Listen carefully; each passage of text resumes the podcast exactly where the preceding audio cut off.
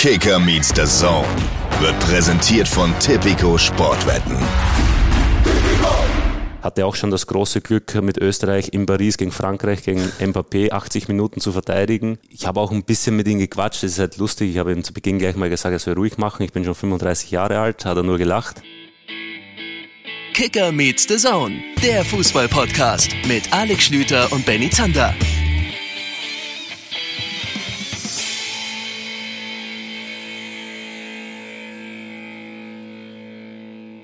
Es ist ein kalter Montagvormittag in Berlin. Liebe Leute, herzlich willkommen zur neuen Folge Kicker Meets the Zone. Mein Name ist Benny Zander. Ich freue mich, dass ihr auch heute wieder mit dabei seid. Das war kein Passant, der einfach mal so vorbeigebrüllt hat hier, während er vorbeigekommen ist. Das war Alex Schür, der sich sofort assimiliert hat. Wäre aber auch schön gewesen, wenn einfach in Berlin daneben dir gestanden hätte, so ich sehe schon, du suchst, aber das ist richtig. Du bist in Berlin. Hallo Leute. Ähm, wir sind heute mal wieder unterwegs. Wo, hat euch Benny bereits erzählt. Warum?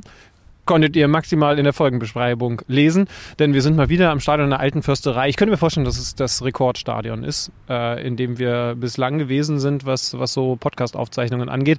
Heute haben wir endlich mal, und ich kann sagen, wir haben lange dran gearbeitet, den Kapitän am Mikrofon. Christopher Trimmel, österreichischer Nationalspieler und eben vor allen Dingen der Kapitän von Union Berlin. Äh, wir haben uns was Besonderes überlegt, denn ihr wisst ja, es geht ja am Mittwochabend schon wieder weiter, weil wir einen englischen Wochenspieltag haben und wir haben uns gesagt, hey, wenn wir so jemanden wie Christopher Trimmel und wir versprechen uns eine Menge von diesem Interview bei uns in den Podcast bekommen, dann machen wir vielleicht einfach in dieser Woche eine kleine Aufteilung. Einen Teil heute und dann den zweiten Teil am Mittwochabend in dieser zweiten Folge dieser Woche.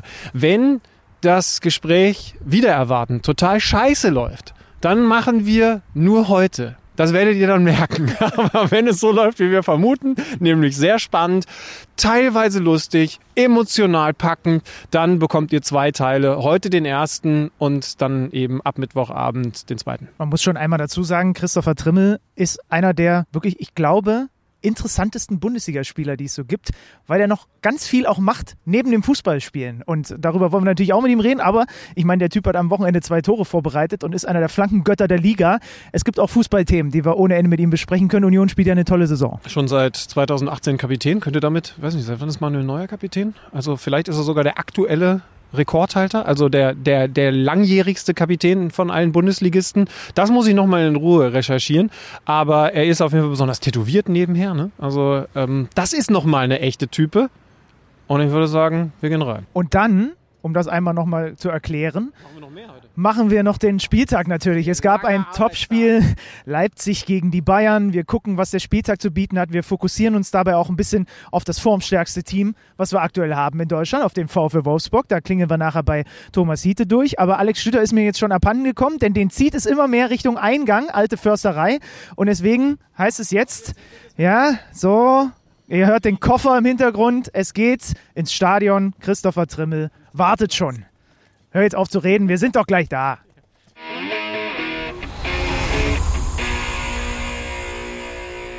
Liebe Leute, da sind wir. Schöne Grüße aus dem Stadion an der Alten Försterei. In diesem Raum hier befinden sich drei Menschen, insgesamt sechs Füße. Zwei davon sind wie immer gekleidet in Vans-Schuhen. Das ist korrekt, ja. Zwei, zwei haben eine Hohlfußstellung, also mindestens zwei haben eine Hohlfußstellung und äh, Größe 47. Und einer ist für zwei Bundesligatore des vergangenen Spieltags verantwortlich. Und das hier ist der Mensch, der dazugehört. Hallo Christopher Trimmel. Hallo. Jetzt habe ich deinen, deinen linken Fuß unterschlagen. Ne? Der, der rechte hat zwei vorbereitet. Wie stellst du normal deinen linken Fuß vor? Ja, der ist, glaube ich, ganz stabil. Habe viel trainiert damit, ähm, deswegen schäme ich mich nicht für meinen linken Fuß. Was hat er, was hat er, hat er am Wochenende auch was Gutes gemacht? Oder warst du zufrieden mit ihm? Ich war zufrieden mit ihm. Es gab nicht so viele Situationen, aber ähm, ich bin zufrieden mit ihm tatsächlich. Was das er war ganz nah dran. Äh, er war, er war am nächsten dran, als, als sein, sein Nebenfuß diese ja. Bälle wunderbar in den 16er geschlagen hat. Ne? Was ist das eigentlich für eine Frage? Wie stellst du deinen linken Fuß vor? Ich weiß nicht, manche machen das vielleicht auf Tinder oder? Glaubst du denn, dass er seinen linken Fuß vorstellen will? Ich finde aber jetzt, also ich habe einen stabilen linken Fuß, finde ich, ist schon, also mein Match hättest du. Ja. Kannst du kann, kann auf jeden Fall nur einer von uns dreien hier von sich behaupten. Bei dir weiß ich, dein linker Fuß ist nicht etwas so, schlechter nicht so als schlecht, nicht so schlecht. Naja, aber also, der rechte ist auch nicht so wahnsinnig toll.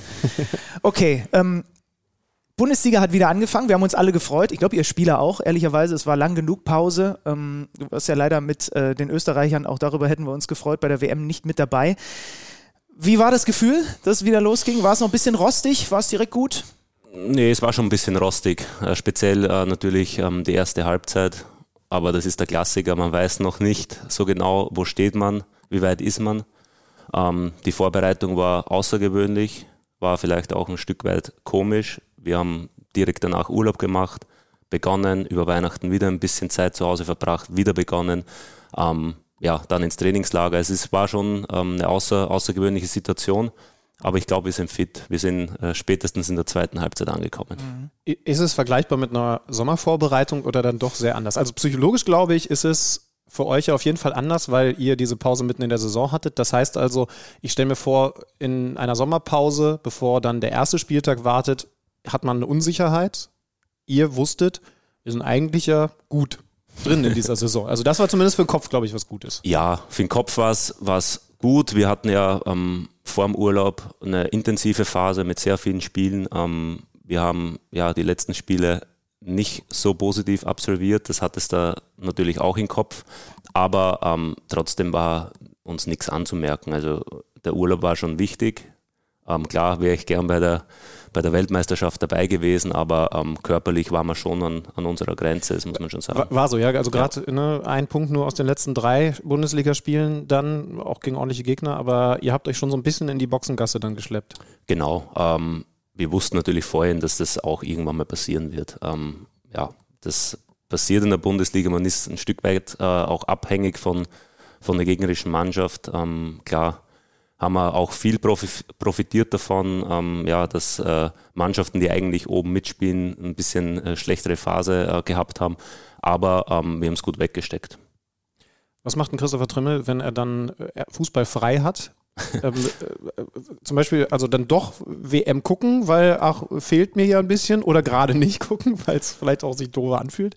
Ah, ich bin ehrlich, ich habe zu Beginn die Spiele gar nicht geguckt. Ähm, habe so ein bisschen Dänemark eingeschalten wegen, wegen Freddy Renault, ähm, weil er doch dabei ist, nicht gespielt, aber war dabei. Ähm, am Ende waren es natürlich schon ein paar Spiele, was ich geguckt habe, aber Freizeit, also Urlaub ist wirklich abschalten für mich. Ähm, irgendwo ähm, hinzufahren, ähm, auch äh, zur Familie nach Österreich zu fahren.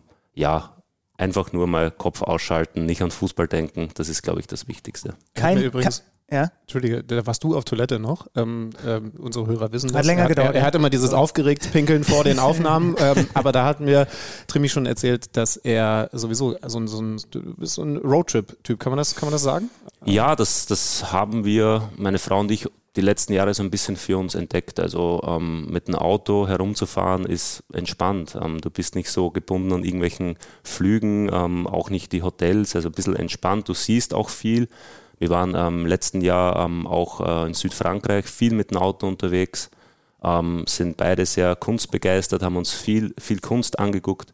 Und jetzt im Winter war es ja, mit dem Auto über Prag, Österreich, wir waren in Venedig, wir waren in Südtirol ja, hat Spaß gemacht. Keine gefährlichen Skiwanderungen, deswegen konnte er direkt spielen, auch wieder am ersten Tag, am ersten Spieltag. Und ähm, das Spiel hatte genug zu bieten. Es ist dann logisch, wenn wir wissen, am Montag sprechen wir mit dem und dem. Dann gucken wir, wie läuft das Spiel. Nach der ersten Halbzeit dachten wir uns, ja, vielleicht kommt er so ein bisschen grummelig. Aber dann gab es ja noch eine zweite Halbzeit. Und dann gab es zwei Torvorlagen. Ähm, Standards eh eine Stärke von euch, was ich mich gefragt habe. Wenn das eh eine Stärke ist, Hört man dann irgendwann auf, dran zu arbeiten oder arbeitet man umso mehr nochmal dran, damit die Stärke noch stärker wird? Man arbeitet umso mehr. Äh, das ist auch der Ansatz von, von Urs Fischer. Also, äh, wenn es gut läuft, mehr machen. Wenn es schlecht läuft, vielleicht mal ein paar Tage frei zu geben. Das ist sein Ansatz. Ähm, das machen wir auch intern so. Und bis jetzt waren wir ja bei den Standards in der Saison ähm, nicht so besonders gut. Deswegen äh, mussten wir da ein bisschen Stimmt, was aufholen. Die Stärke war ein bisschen äh, ja, abhanden ja, gekommen. Ja. ja, also die, die ersten Jahre in der Bundesliga, da waren wir sehr, sehr stark. Ähm, klar, da hattest du auch äh, Spieler mit, mit Marvin Friedrich, Sebastian Andersen, das war nicht Kopfball ungeheuer. Ähm, aber jetzt mit Döcki haben wir jetzt auch wieder einen gewonnen, von dem her ähm, bin ich da guter Dinge. Wie ist das bei Ecken? Ähm, jetzt hast du zweimal seinen Kopf gefunden. Ja. Guckst du vorher in den Strafraum und schaust genau, wo sind meine ein, zwei Zielspieler. Ist eh klar, wer wo sein muss. Was, was passiert an der Eckfahne, wenn dein linker Fuß sich schon darauf freut, dass der rechte gleich was Tolles macht? Nee, ich konzentriere mich nur auf den Ball. Ähm, also ich bin da ähm, echt so, dass ich sage, ich konzentriere mich auf den Ball, wo muss er hin. Mhm. Klar gibt es äh, äh, Bereiche wie erster Pfosten, zweiter Pfosten oder Rückraum. Das entscheidest aber du? Das entscheide ich oder im Vorfeld wird es halt einstudiert, je nachdem. Aber ja. das entscheidet ähm, in der Regel dann ich und ähm, ja, da muss eigentlich der Ball nur dorthin kommen. Und ähm, der Rest liegt dann an, der, an, den Mitspielern. Die müssen sich durchsetzen, da läuft jeder in seine Zone ein und dann, ähm, wenn er ein gutes Timing hat, macht das Tor. Sagt er einfach so, ne? Da muss der Ball einfach nur dahin kommen. also ja, aber wenn, wenn man das viel trainiert, dann ist es wirklich so. Also irgendwann, ähm, ich habe ja selber den Anspruch, dass ich dann von zehn Eckbällen sollten schon acht dahin kommen. Mhm. Den Anspruch habe ich. Würdest du, weil du gerade gesagt hast, äh, du konzentrierst dich auf den Ball, würdest du überhaupt sehen, wenn zum Beispiel der, beim Gegner einfach plötzlich ein Pulk alle am kurzen Pfosten stehen? Nee. Du würdest es gar nicht mitbekommen, nee, ne? Ich, ich gucke am Anfang, bevor ich den Ball reinschlage, natürlich, wie steht der Gegner. Ja, okay.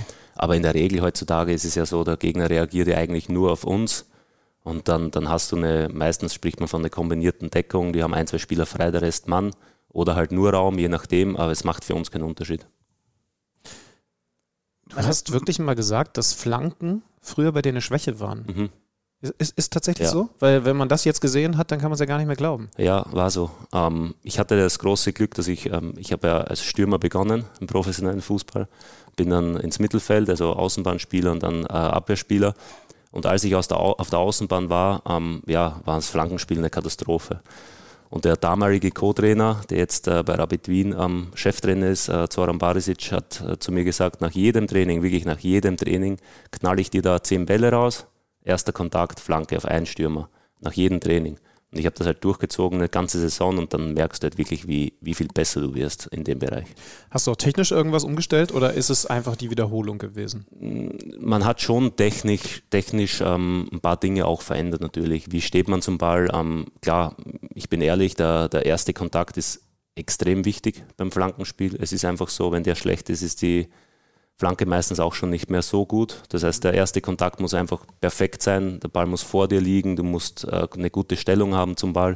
Interessanter Punkt, ne? Achten und wir wahrscheinlich zu wenig drauf, wie viele, also wie gut die Leute beim ersten Kontakt sind. Wir gucken natürlich nur, oh, jetzt hat er die Flanke wieder gut gebracht oder nicht so gut. Genau, genau. Nee, das äh, hat für mich schon eine, eine hohe Bedeutung.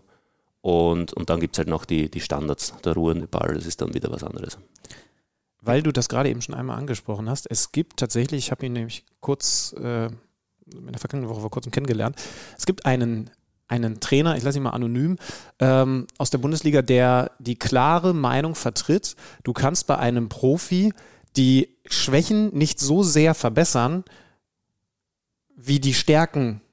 Darum konzentriert er sich immer auf die Stärken. Ähm, so wie du es jetzt gerade bei der Mannschaft Standardsituation gesagt hast. Ich weiß, es gibt auch gegensätzliche Meinungen. Jogi Löw zum Beispiel wurde mit der Aussage mal konfrontiert, gesagt, nee, das stimmt nicht. Du kannst auch, und da bist du dann ja wahrscheinlich das Beispiel, das Jogi Löw jetzt in Zukunft anführen wird, du kannst auch jemanden, der eigentlich gar nicht flanken kann, zu einem, kann man mittlerweile sagen, der das zu seinen Stärken zählt, machen? Ja, absolut. Also ich bin auch ehrlich, ich habe da auch hartnäckig daran gearbeitet. Ich glaube, es ist auch ein Unterschied, also du musst der Spieler selbst erkennen, was ist meine Schwäche? Ich glaube, dass mhm. viele Fußballer schon das Problem haben, sich einzugestehen, was seine große Schwäche ist. Ähm, da beginnt schon mal. Wenn du wirklich davon überzeugt bist, das ist wirklich nicht gut, dann ähm, kann man auch was verbessern. Da bin ich schon, schon der Meinung. Und ich bin auch äh, natürlich auch der Meinung, dass die, die Stärken können auch noch bestärkt werden. Ich höre seit gefühlt fünf Jahren, ähm, Wahnsinn, du kannst dich mit dem Alter noch immer weiterentwickeln oder du hast dich weiterentwickelt. Man lernt halt nicht aus, es ist einfach so. Klar, irgendwann wird der Punkt kommen, wo es körperlich vielleicht die Kurve so ein bisschen runtergeht, aber was das Technische, das Taktische betrifft, da, da lernt man nicht aus. Also da, da nimmt man ja irgendwie gefühlt von jedem Trainer so ein bisschen was raus. Ich hatte jetzt auch wieder das große Glück, Ralf Rangnick kennenzulernen ähm, im Nationalteam. Also äh, das, das ist einfach für einen Spieler, ist das einfach, äh, für mich persönlich ist das einfach super, solche Trainer kennenzulernen, weil äh, irgendwie dein, dein Horizont wird erweitert, äh, jeder sieht den Fußball ein bisschen anders und du holst als Fußballer überall so ein bisschen die Dinge raus und versuchst sie umzusetzen. Lang, langjährige Kicker Meets Saison-Hörer hören übrigens im Hintergrund schon den patentierten ersten FC Union Laubbläser. den haben wir hier den schon. Wird es auch in der Merchandise-Abteilung äh, bald geben. Den haben wir im Hintergrund äh, schon bei Gesprächen mit Sebastian Polter und mit, ähm, wen hatten wir noch? Christian Gentner saßen wir hier. Also den kennt ihr mittlerweile. Interessant, dass du Ralf Rangnick ansprichst. Ähm, Nationalmannschaftstrainer. Alex hat ihn auch intensiv kennengelernt, weil sie Sendungen zusammen gemacht haben. Ich weiß nicht, ob ich ihn dann vergrault habe von The Zone oder ob Manchester United zu sehr gelockt hat. eine, Mischung, eine Mischung aus beiden. Erklär mal, was du von ihm mitnehmen kannst, was, was, was er wieder für einen anderen Ansatz dir, dir, dir gibt.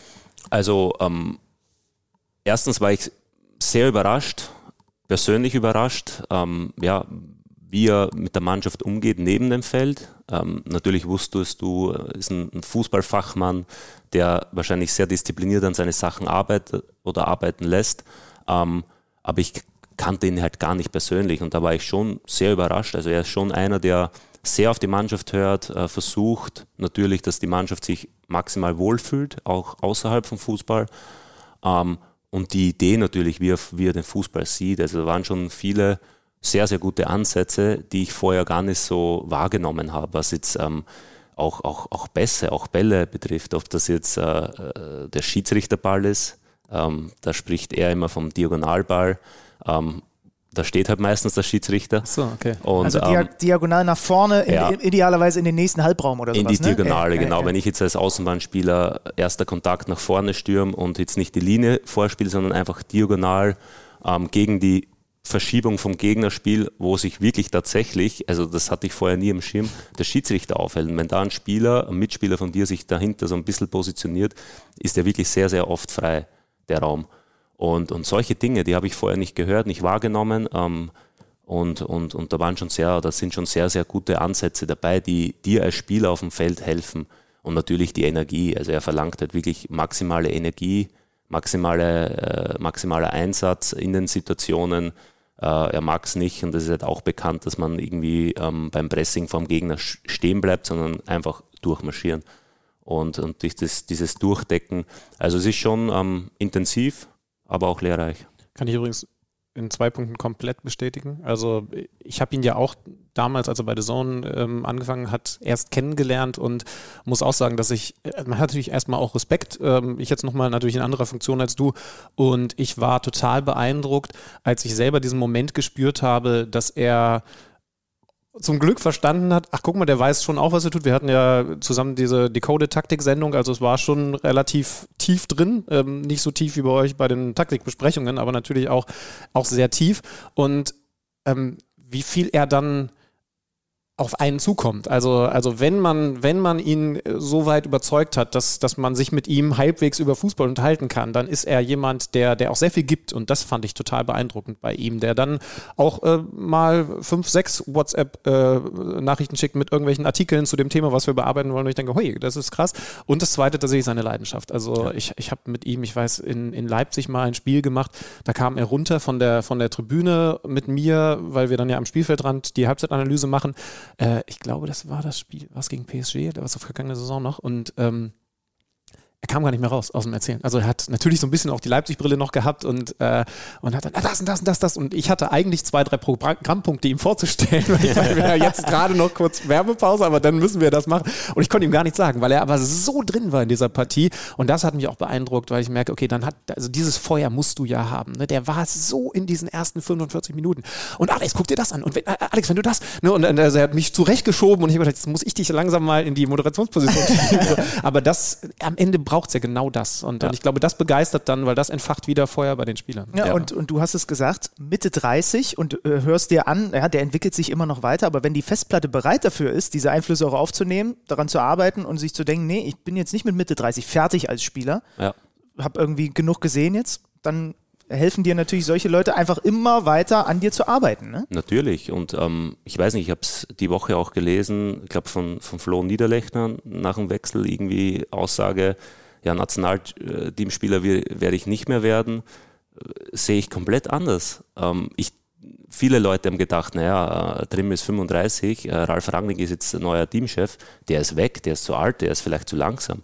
Nee, ich war bis jetzt dabei und ähm, ich finde, das ist immer möglich, ähm, auch bei Füllkrug. Also es gibt ja immer wieder den Beweis, dass es möglich ist. Und ähm, ich finde, äh, Fußballer sollten sich da nicht irgendwie kleiner machen, speziell wenn du in der Bundesliga kickst. Ähm, es geht oft sehr schnell im Fußball, mhm. in beide Richtungen. ja, stimmt, ja. ja, ja du, du, bist ein, ein auch dafür sehr, sehr gutes Beispiel. Mittlerweile ähm, lange, lange hier bei Union Berlin. 14, 15 war die erste Saison ja. hier. Ne? Ähm, mittlerweile kennst du ja wahrscheinlich jeden Quadratmeter ganz gut und äh, weißt. Was ist dein Lieblingsquadratmeter? ja, schon die Kabine. Ja, da das, das sollte auch so sein. Das okay, sollte auch so sein. Äh, du weißt natürlich auch, wofür dieser Verein steht. Kannst du dich noch daran erinnern, wie das damals war, als du von Rapid gekommen bist, wie wie du diesen Verein, als du noch nicht hier warst, aber dich ja irgendwann dann für den Wechsel entschieden hast, wahrgenommen hast. Was war Union Berlin für dich damals?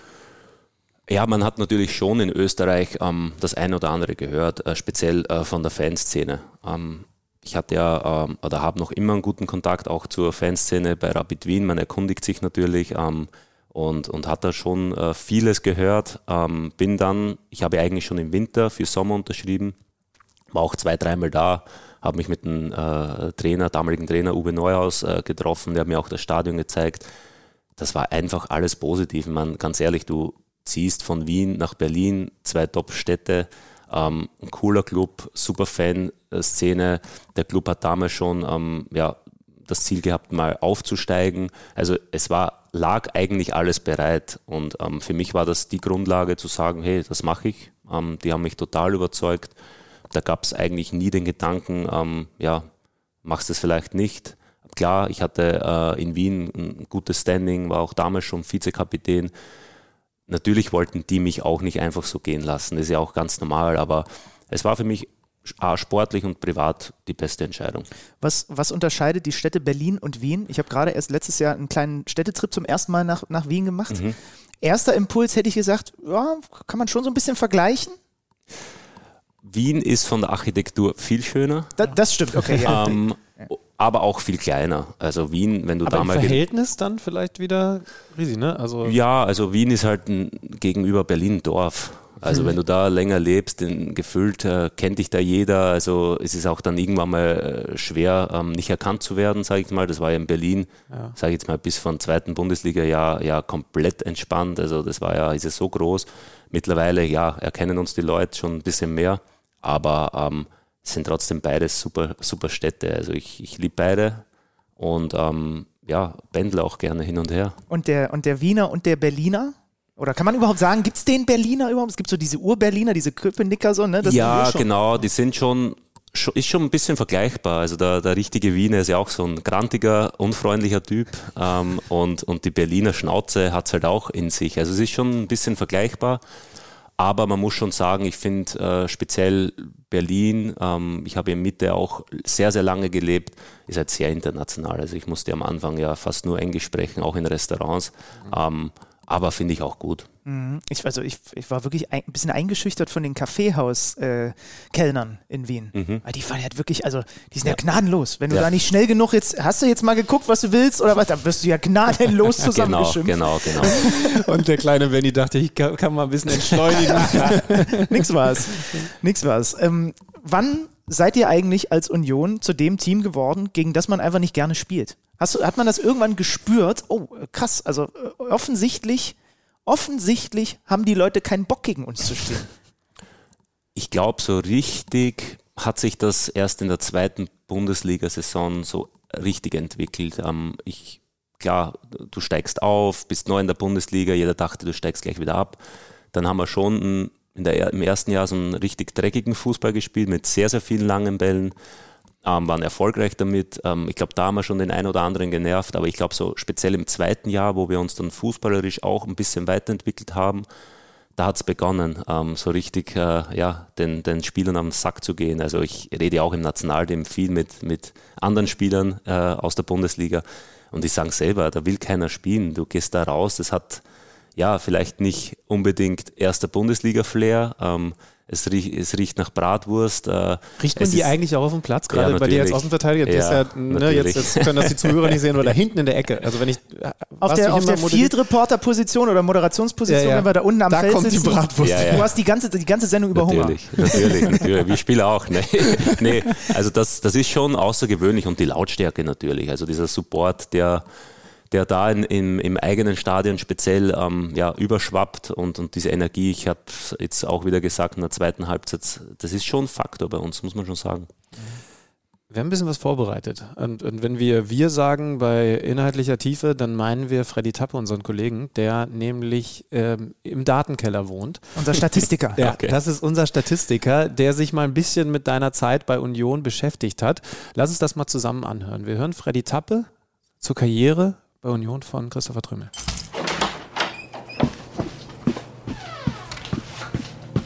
Neues aus dem Datenkeller. Präsentiert von Tipico Sportwetten. Mit 287 Pflichtspielen für Union steht Christopher Trimmel bereits auf Platz 3 der Rekordspieler der Eisenern. Nur Lutz Händel mit 312 Pflichtspielen und Tom Persig mit 303 Einsätzen standen für die Berliner öfter auf dem Platz.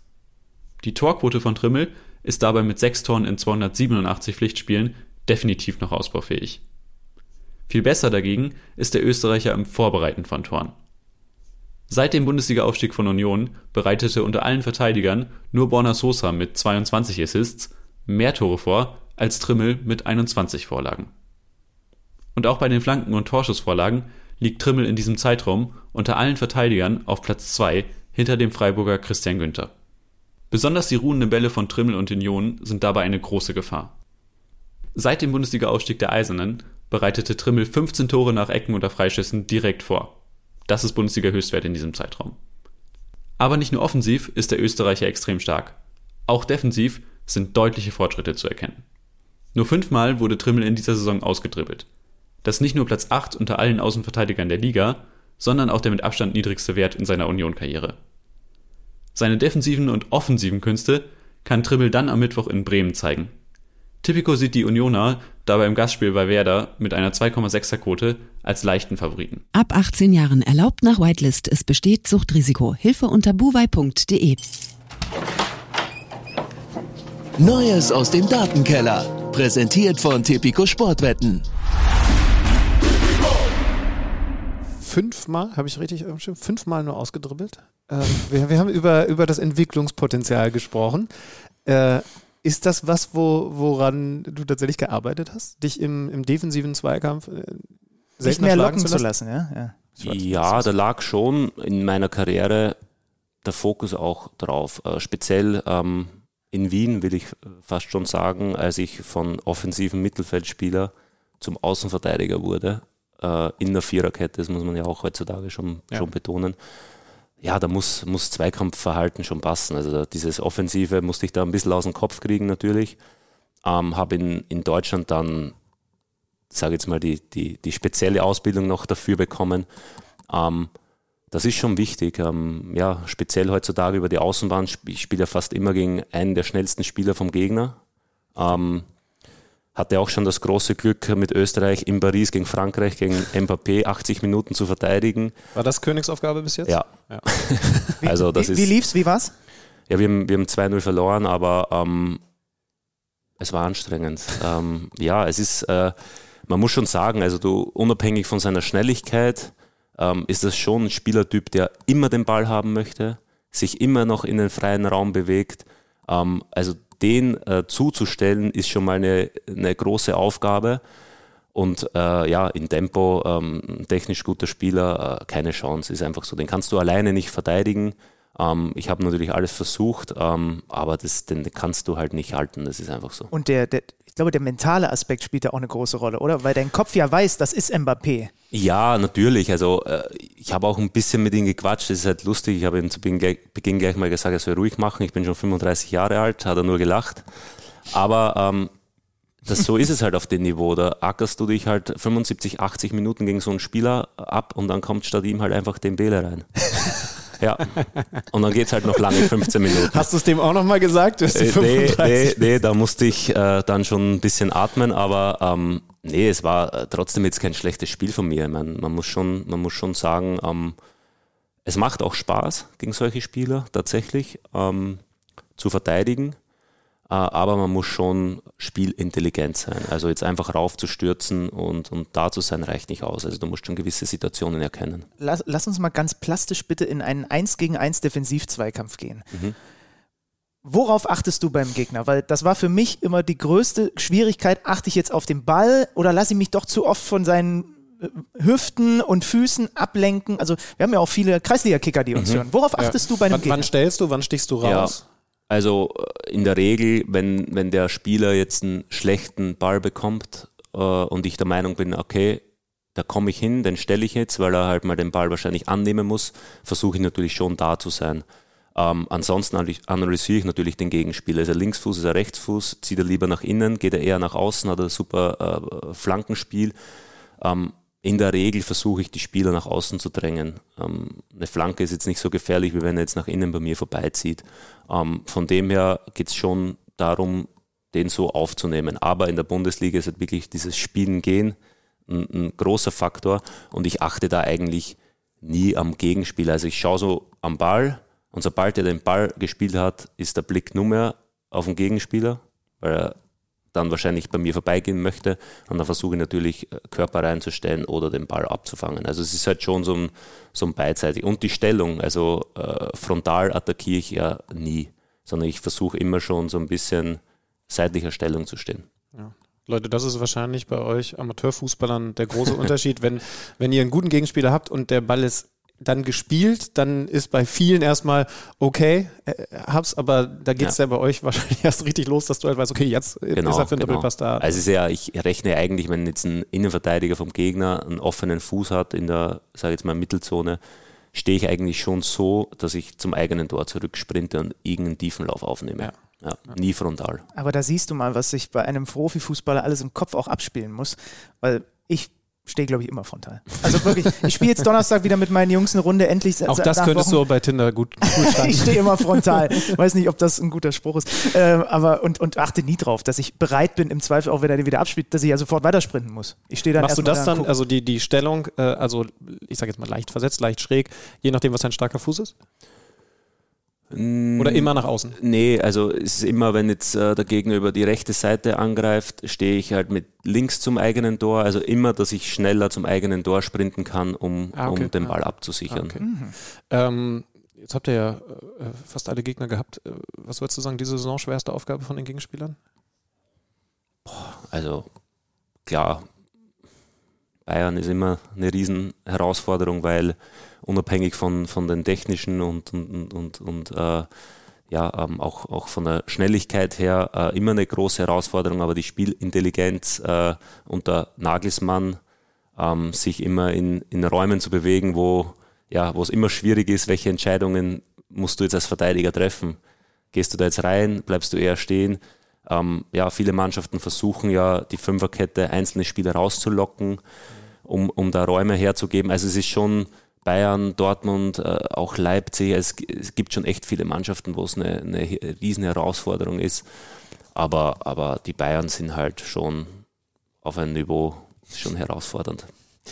Du bist seit 2014, 15 da, also du bist seit ähm, 2018, 19 auch Kapitän. Ja. Ähm, das war damals ja auch die erste Saison von Urs Fischer. Ja. Hat er dich bestimmt oder hast du eine gute Wahlrede gehalten und bist dann demokratisch gewählt worden? Nee, gar nicht. Ähm, Felix Groß war ja vorher Kapitän und ähm, das war ja mitunter unser, unser schwierigstes Jahr äh, in der zweiten Liga.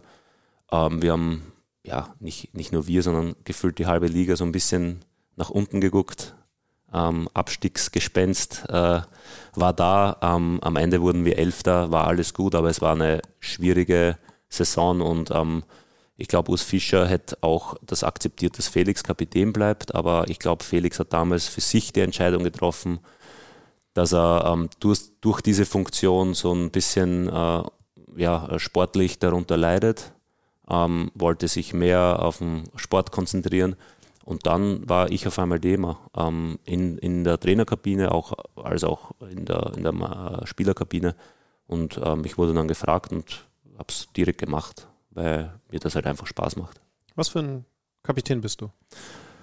Positiver. Ähm, ich bin sehr ruhig, klar, kann in gewissen Situationen auch laut werden, aber bin in erster Linie sehr ruhig und sehe eigentlich meine Mannschaft so, ähm, ich, ich sehe sie individuell an, jeden einzelnen Spieler, weil ich bin immer der Meinung gewesen, äh, herumzuschreien hilft nicht jedem. Ähm, es gibt Spieler, die, die werden dann noch nervöser, äh, sind vielleicht verunsichert dann, wenn eh schon der Trainer reinschreit, wenn ich den auch noch anbrülle, ähm, wird es nicht besser. Ähm, ich gehe eigentlich mit, mit jedem so ein bisschen anders um, versuche ich zumindest. Äh, ich versuche so ein bisschen auf den einzugehen und, ähm, und probiere mal positiv zu sein. Und ähm, ich sage immer, mein, meine Hauptaufgabe ist die Kabine, dass da drinnen passt, weil wenn mhm. das der Fall ist, ist das schon mal ist dir schon mal viel gelungen. Und ähm, da gibt mir auch der Trainer so ein bisschen die Verantwortung ab. Der sagt auch, das ist euer Ding, da haben wir drinnen nichts verloren. Ähm, schaut nur, dass das alles immer positiv bleibt. Wir haben einen riesen Kader, viele Spieler werden nicht im Kader sein. Ähm, Gruppen werden sich bilden, aber das haben wir immer hingekriegt. Und ich ähm, persönlich verteile auch die Aufgaben so ein bisschen. Also ich packe mir dann den Mannschaftsrat und äh, versuche immer, dass das so ein bisschen aufgeteilt wird. Ach, krass. Das ist, also da habe ich auch schon andere Beschreibungen gehört, aber, aber so ergibt es natürlich gerade in der Kombination mit Urs Fischer total Sinn, dass es halt wichtig ist, dass, äh, also ich meine, er muss unpopuläre Entscheidungen treffen und, äh, und trotzdem ist es wichtig, dass, dass, die, dass die Kabine am Ende eine Einheit bleibt. Ne? Ähm, Gibt es trotzdem Momente, kann ich mir nicht anders vorstellen, ist ja, ist ja eine Mannschaft, in denen du dann dir mal jemanden nehmen musst und ja, vielleicht nicht schreien musst, aber ja doch Klartext reden musst. Wie schwer fällt dir das? Gar nicht schwer. Früher vielleicht ein bisschen mehr, aber ähm, ich habe eigentlich da immer ähm, viel von meinen Kapitänen auch gelernt, schon in, zu Wiener Zeit. Ähm, klar, ähm, gibt Spieler, wenn ich da merke, jetzt geht es in eine Richtung, wo er auch der Mannschaft schadet, dann schreite ich ein. Mhm. Gab es zwar selten bei Union, aber da muss ich einschreiten. Aber mit Urs Fischer haben wir schon einen Trainer, der denkt noch sehr wie ein Spieler, der erkennt auch Situationen sehr, sehr schnell, weil er sich auch darum kümmert, wie, wie geht es den Einzelnen. Ähm, aber in der Regel haben wir das immer gut hinbekommen. Aber es geht nicht nur um, um diese Situation, sondern ich merke auch, wenn jetzt junge Spieler oder neue Spieler vielleicht noch nicht so zum Zug kommen, rede ich auch, auch über deren Zukunft. Also ich bin ja auch ein, ein Typ, der vielleicht mal eine Empfehlung rausgibt, äh, zu sagen, hey, du solltest schauen, dass du dich verleihen lässt oder weggehst. Weil ich sehe, du bemühst dich, aber du, am Ende musst du spielen. Und ähm, für deine Karriere wäre es besser, jetzt zu spielen. Und da, ich, bin, ich bin keiner, der irgendwen vom Hof jagt, aber ich glaube, ich versuche es ehrlich rüberzukriegen. Das ist wahrscheinlich am Ende der Schlüssel, sorry, wenn es darum geht, dass die Leute dir in der Kabine auch glauben. Weil, weil wenn sie nur ja. das Gefühl hätten, naja, der ist einfach nur das Sprachrohr vom Trainer und tut so, als wäre einer von uns, mal ganz ja. hart gesagt, dann würde es nicht funktionieren. Ja. Nee, ist, ist einfach so. Deswegen, ich, mich freut es ja auch immer wieder, wenn, wenn, wenn sehr, sehr gute Spieler von uns ähm, weggehen. Äh, ich bin der Letzte, der sich dann denkt, so, warum gehst du weg? Warum verlässt du uns in der Phase? Ob das jetzt äh, Ryerson ist zu Dortmund, ob das Marvin Friedrich damals war, äh, Andrich. Ähm, ich freue mich für die Jungs. Das ist der nächste Schritt, die haben sich dafür entschieden. Äh, ich sage Danke und wünsche ihnen alles Gute. Und das gehört genauso dazu zum Fußballgeschäft. Das ist eine hochkomplexe Aufgabe und Rolle, Kapitän. Da nimmt man, glaube ich, für die eigene Persönlichkeitsentwicklung auch nochmal eine Menge mit, ne? Weil mhm. du erlebst viele Situationen, die du so nicht erleben würdest als Profisportler. Ja, schon. Äh, ich sage auch speziell die, die Corona-Phase, die war schon sehr, sehr intensiv, weil da waren einfach äh, Dinge oder sind Dinge vorgekommen, die, die, die hast du vorher nicht, nicht gekannt. Ähm, ob das jetzt äh, Gehaltsverzicht war, da setzt du dich auf einmal mit, mit Anwälten hin und, besprichst einfach Dinge, wo du dir denkst, wo, wo, wo sind wir? Wir wollen ja eigentlich nur Fußball spielen. Uh, unser Trainer war zu der Zeit in der Schweiz, uh, ihm wurde von der Liga erlaubt, er darf zum Spiel wieder kommen. Dann uh, war Heiko Herrlich, glaube ich, kurz mal Zahn, Zahnbürste kaufen und deswegen durfte unser Trainer dann auch nicht zum ersten Spiel kommen. Also es sind ja Dinge passiert, wo du dir einfach nur denkst, ey, jetzt stehen wir schon wieder da und müssen über eine neue Situation diskutieren. Und alles, was innerhalb diskutiert wird, lenkt vom Fußball ab. Und deswegen versuche ich solche Diskussionen immer von der Mannschaft wegzuhalten. Ähm, Versuche natürlich da mit dem Mannschaftsrat das alles so ein bisschen im Hintergrund zu führen. Ähm, natürlich sehr offen an die Mannschaft ranzutragen, aber ich will es weghalten, weil jede Diskussion intern lenkt einfach ab. Und ja. Gab es dann bei dir auch mal den Gedanken, den Felix hatte, dass, weil wenn ich das so höre, du da so viel Aufgabe hast, dass du dich nicht mehr auf das auf dem Platz konzentrieren kannst, also nicht mehr genug? Ja, deswegen ist es wichtig, dass ich die Aufgaben auch verteile. Ja. Ähm, ich glaube, wenn ich alles alleine machen würde, dann, ähm, dann würde es mich vielleicht schon beeinflussen. Ähm, aber dadurch ich das gut aufteile, ähm, auch jeden in die Pflicht nehme, ähm, war es in Ordnung bis jetzt immer. Also es war nie so, dass ich sage, boah, jetzt äh, kann ich mich gar nicht mehr konzentrieren, sondern es ging eigentlich. Ich, ich sage ja immer über mich, ich wäre kein guter Chef, weil ich will nicht Verantwortung für andere haben und kann nicht so gut Aufgaben delegieren und so weiter. Ja, aber wenn man ähm, so, also ja, delegieren müsstest du trotzdem, aber ja, genau, ich finde aber, ganz interessant, weil das ist nämlich äh, ein anderes Chef sein, ne? Also es ja, ist eben, genau, aber dafür muss man ja auch erstmal gemacht sein. Ja. Könntest du dir, ich, ich habe gar keine Ahnung, was wir, wir haben noch so viele Themen auf der Agenda, aber wo wir das gerade haben. Äh, das klingt so, als könntest du dir auch mal vorstellen, irgendwann ein Team zu führen in irgendeiner anderen Art von Position, wenn du nicht mehr kickst. Ja, schon. Also es, früher habe ich immer gesagt, also früher vor fünf, sechs Jahren habe ich immer noch gesagt, ich, wenn mit Fußball Ende ist, dann ähm, will ich meine Ruhe haben, will endlich wieder Wochenende haben. Mittlerweile bin ich so weit, dass ich sage, nee, das interessiert mich mega und ich werde auch in den nächsten Jahren äh, Trainerschein machen, ich werde auch äh, Sportmanagement studieren. Also die Dinge, die will ich auf jeden Fall machen, um zu sehen, ist es was für mich oder nicht. Und ah, ja. ähm, ich fand es am Ende dann oder würde es viel zu schade finden, nach so einer Erfahrung einfach rauszugehen und Tschüss zu sagen, sondern ich glaube schon, dass ich mich da auch schon ein Stück weit drin sehe. Und man muss auch sagen, es ist auch sehr gut kombinierbar mit dem Tattoo-Geschäft. das stimmt, das stimmt. Aber erstmal wird noch ein bisschen gekickt. Ja. Vertrag gerade verlängert. Ähm, nie den Gedanken gehabt, ich will noch mal was anders sehen? Doch, da bin ich ehrlich, ähm, gab ja auch äh, äh, die eine oder andere Sache. Ähm, das ist halt mal so im Business, speziell wenn du in der Bundesliga viel spielst ähm, und, und erfolgreich bist, gibt es schon Angebote und die nimmt man auch ernst. Man bespricht ja auch, ähm, möchte man was Neues machen, ähm, möchte man mal vielleicht ein neues Land kennenlernen, ähm, war ja damals genauso Österreich, Deutschland. man überlegt, aber ich bin ein Typ, ich habe das eigentlich immer direkt und offen auch mit dem Verein kommuniziert weil ich schon der Meinung bin, dass es wichtig ist, so frühzeitig wie möglich solche Dinge anzusprechen. Ähm, gibt Vereine, die, die erlauben dir dann halt gar nicht zu gehen. Ähm, dann gehst vielleicht ein bisschen in eine Phase rein, wo du äh, streitest und das beeinflusst auch wieder, beeinflusst auch wieder einen. Ähm, aber es war immer so, dass es eigentlich ein, ein, offener Austausch war und die Verhandlungen mit Berlin waren eigentlich auch, mit Union waren eigentlich auch immer positiv. Von dem her war ich da eigentlich immer guter Dinge, dass es weitergeht. Aber ähm, ich verstehe Vereinsseite, aber ich verstehe auch die Spielerseite. Also ich bin, ich bin ein Typ und ich glaube, äh, das kann jeder bestätigen, der sagt, äh, Alter ist nur eine Zahl.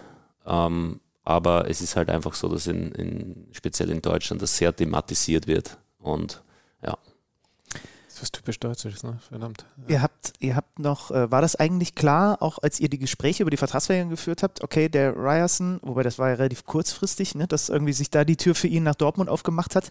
Und da kommt noch jemand als neuer Konkurrent. Ihr habt jetzt den äh, Josip Juranovic geholt. Da bin ich ja schon länger ein bisschen Fan, weil ich zufällig mal ein paar, ein paar Spiele bei seinem alten Club gesehen habe und ihn dann jetzt auch bei der, bei der Nazio wieder. War das klar? War, wurde das in den Gesprächen thematisiert? Äh, Trimi, da kommt aber auf jeden Fall auch noch einer. Ja, das war schon klar. Als okay. Julian wegging, war das schon klar, weil ähm, A, ja, belebt das das Geschäft, B, ähm, muss ja der Verein auf der Position was machen. Ich nehme jetzt Beispiel her, ich bin in Amsterdam gesperrt, du hast dann keinen Rechtsverteidiger mehr, ähm, da musste was gemacht werden, klar. Ähm, aber ich glaube trotzdem, dass dieser Transfer viel überrascht hat, ähm, äh, nicht nur im Verein, sondern auch äh, viele Fans. Aber das ist auch der Fußball. Also man muss halt davon ausgehen, dass sowas immer passieren kann die, die äh, Komplexität der Verträge ähm, lässt halt einfach zu, dass sowas äh, passiert. Ähm, von dem her alles gut. Ich meine, im Endeffekt haben wir jetzt wieder einen, einen super Spieler gewonnen und, ähm, ich hoffe, dass er sich schnell äh, ja, integriert. So, jetzt haben wir gerade über Integration gesprochen und den Trimmel verloren. und den Neuzugang noch nicht gesehen übrigens. Haben wir noch nicht hier rumlaufen sehen, aber er muss ja da sein, logischerweise. Wobei, kurz, Sie haben ihn gerade gestern verpflichtet. Doch, muss ja sein. Wir sollten den Zuhörern kurz erklären, was hier gerade passiert ist. Äh, Christopher Trimmel ist nicht in einer Zauberkugel, sondern wir haben es ja vorhin schon angedeutet. Wir ähm, haben hier mal gesagt, wir machen einen Cut und beenden den ersten Teil. Wir haben in der Zwischenzeit noch weiter mit ihm gesprochen. Ähm, das erfahrt ihr dann aber ab Mittwochabend relativ spät. Also spätestens Donnerstag früh, je am, nachdem, am, wie lange ihr am abendlichen, seid. Am abendlichen Arbeit, Abend. Dann kommt der zweite Teil, weil ansonsten hätte das hier den Rahmen gesprengt. Wir haben, wir haben gemerkt, hey, wir haben mit ihm eine Menge zu bereden. Auch das hatten wir ja angekündigt. Und äh, wir können euch schon anschmecken. Also es wird noch äh, zum Beispiel über das Burgenland gehen. Genau, wo er eigentlich herkommt. Dann reden wir ganz interessant nochmal intensiv über Akademie Spieler versus Spieler, die auf einem anderen Weg in den Profifußball gekommen sind. Mhm. Dieser Mensch hat nämlich zum Beispiel studiert, während andere in der Akademie irgendwie morgens Fußball spielen, mittags Playstation spielen und abends wieder Fußball spielen und dann wahrscheinlich nochmal Playstation spielen. Das hat er ganz, ganz anders gemacht. Und am Ende verrät er Benny Zander, äh, wo er hier zu ich glaube, noch ein bisschen heftigerer Musik als deiner abgeht in Berlin. Ne? Es wird nerdig hinten raus. Ja, Endlich also können wir hier mal gepflegten Rock Talk machen. Rock Talk, der zukünftige Podcast von Benny Zander und Christopher Trimmel. Nicht am Mittwochabend, sondern der zweite Teil von unserem Gespräch hier dann. Aber wir wollen natürlich jetzt auch weiter über die anderen Spiele der Bundesliga reden. Ja, und wir beginnen mit dem, mit dem das Bundesliga-Jahr begonnen hat. Mit Leipzig gegen München. Ich war Teil der Saisonübertragung, habe die Interviews abgefrühstückt am Freitagabend in der Red Bull Arena. Äh, am Ende ist es ein 1 zu 1 geworden. Alex Schlüter hat es auf der Couch, nehme ich an, verfolgt oder warst du irgendwo unterwegs? Ich war auf der Couch, habe das Handy in der Hand gehabt, dir geschrieben, wenn ich Fragen von dir scheiße fand. Ansonsten habe ich es richtig genossen. Oh, oh, das, das, so erklären sich die zehn ungelesenen Nachrichten von dir, die ich noch habe. Ein 1 zu 1 am Ende. Ähm, Kurzer Blick aufs Personal. Bei Leipzig waren fraglich der Torhüter, Janis Blaswig, rechtzeitig fit geworden. Ihr wisst es, Pete Golacci ist immer noch verletzt. Timo Werner ist fit, kam aber nur von der Bank, weil es für einen Startelf-Einsatz noch nicht gelangt hat. Und äh, Christo und Kunku ist ja noch verletzt. Also auf den mussten sie verzichten. Heißt auch, sie mussten in der Offensive auf eine Menge Tempo und eine Menge Qualität verzichten. Bei den Bayern hat Jan Sommer direkt von Beginn an im Tor gestanden.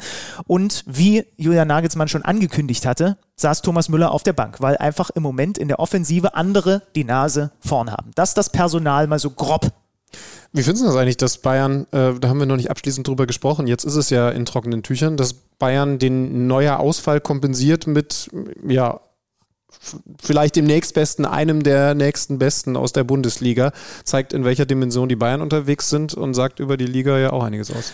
Ja, es sagt aus, dass die Bayern eigentlich jeden Stammspieler von jedem anderen Bundesliga-Verein zu jeder Zeit bekommen können, wenn sie wollen. Das muss man ehrlicherweise so sagen. Ähm, vielleicht nicht Jude Bellingham. Vielleicht, den, den kriegen sie nicht. Und auch vergangene Saison Erling Haaland hätten sie in der Winterpause nicht bekommen. Aber das sind die wenigen Ausnahmen. Ähm, am Ende ist es jetzt für alle irgendwie aufgegangen, weil Gladbach hat mit Jonas Omlin einen guten äh, Ersatz bekommen. Ja, ob der besser ist als Sommer oder ob der, ob der das Niveau halten kann, werden wir sehen.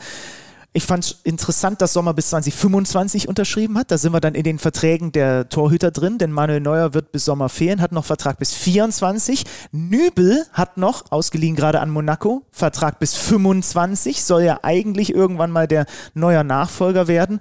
War jetzt beim Kollegen Jochen Breyer im Sportstudio am Samstagabend und wurde darauf angesprochen, würde er denn, sich denn, wenn er sich schon nicht neuer einem äh, Konkurrenzkampf aussetzen möchte, das war ja schon mal so kommuniziert, würde er sich denn dem Sommer dann vielleicht einem Konkurrenzkampf aussetzen, ab nach der EM?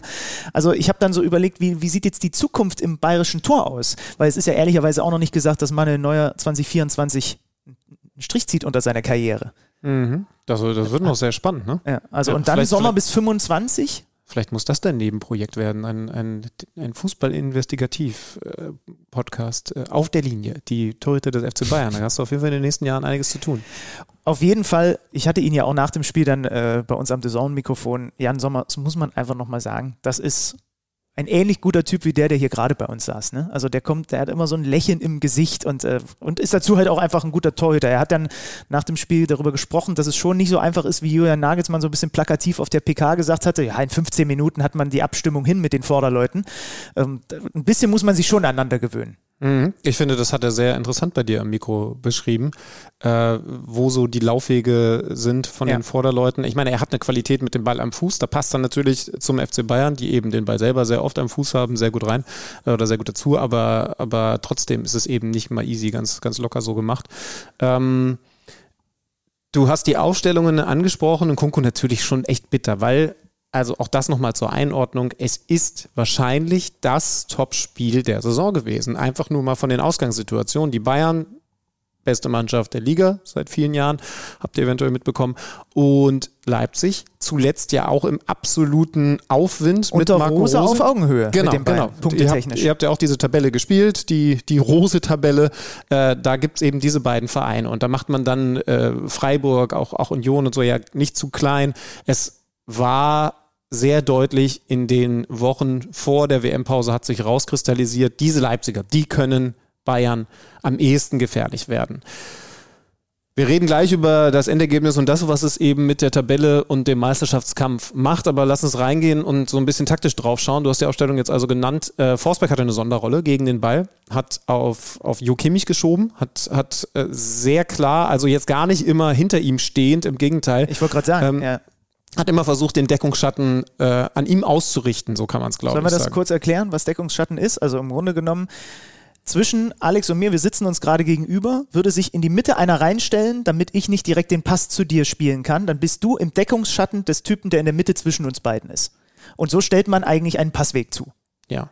Ich weiß, viele von euch verdrehen jetzt gerade die Augen und sagen, ey, wir sind KMD-Hörer, ihr könnt ein bisschen was voraussetzen, aber jetzt hast du auf jeden Fall den letzten auch noch Genau. abgeholt. Sicher Ja. ist sicher. Ich habe übrigens mir dieses Spiel dann bewusst gerade eben auf der Zugherfahrt nochmal angeguckt in etwas schnellerer Geschwindigkeit, weil ich schon gemerkt habe, man sitzt da in Leipzig relativ unten, relativ flach, kann nicht so ganz aufs Spielfeld gucken und ich wollte es einfach dann doch nochmal, weil ja doch auch eine Menge drin war, nochmal sehen. Ich wollte es nochmal mir in, in Gänze angucken und habe zum Beispiel nochmal gesehen, dass die Leipziger echt so in den ersten vier, fünf Minuten echt mit Schwung und Druck agiert haben, bis die Bayern es dann in Kontrolle gekriegt haben. Mhm. Hat eben auch damit zu tun, dass da vorne ähm, kein, also Pressing ja, eh immer mit Marco Rose, aber, aber es war nicht das 100% Pressing. Ne? Also, siehst du Ja. auch so. Also da hat man dann eben gesehen, nein, wir müssen auf jeden Fall schauen, dass wir den Kimmich nicht aus den Augen lassen als Quarterback, so dass eben schon so ein bisschen mehr Fokus, wir haben ja in den w äh, E- WM war jetzt gerade, WM-Folgen auch ausführlicher darüber gesprochen, wo es dann eben solche Sonderrollen, Giroud hatte ich, hatte ich genannt, gegeben hat,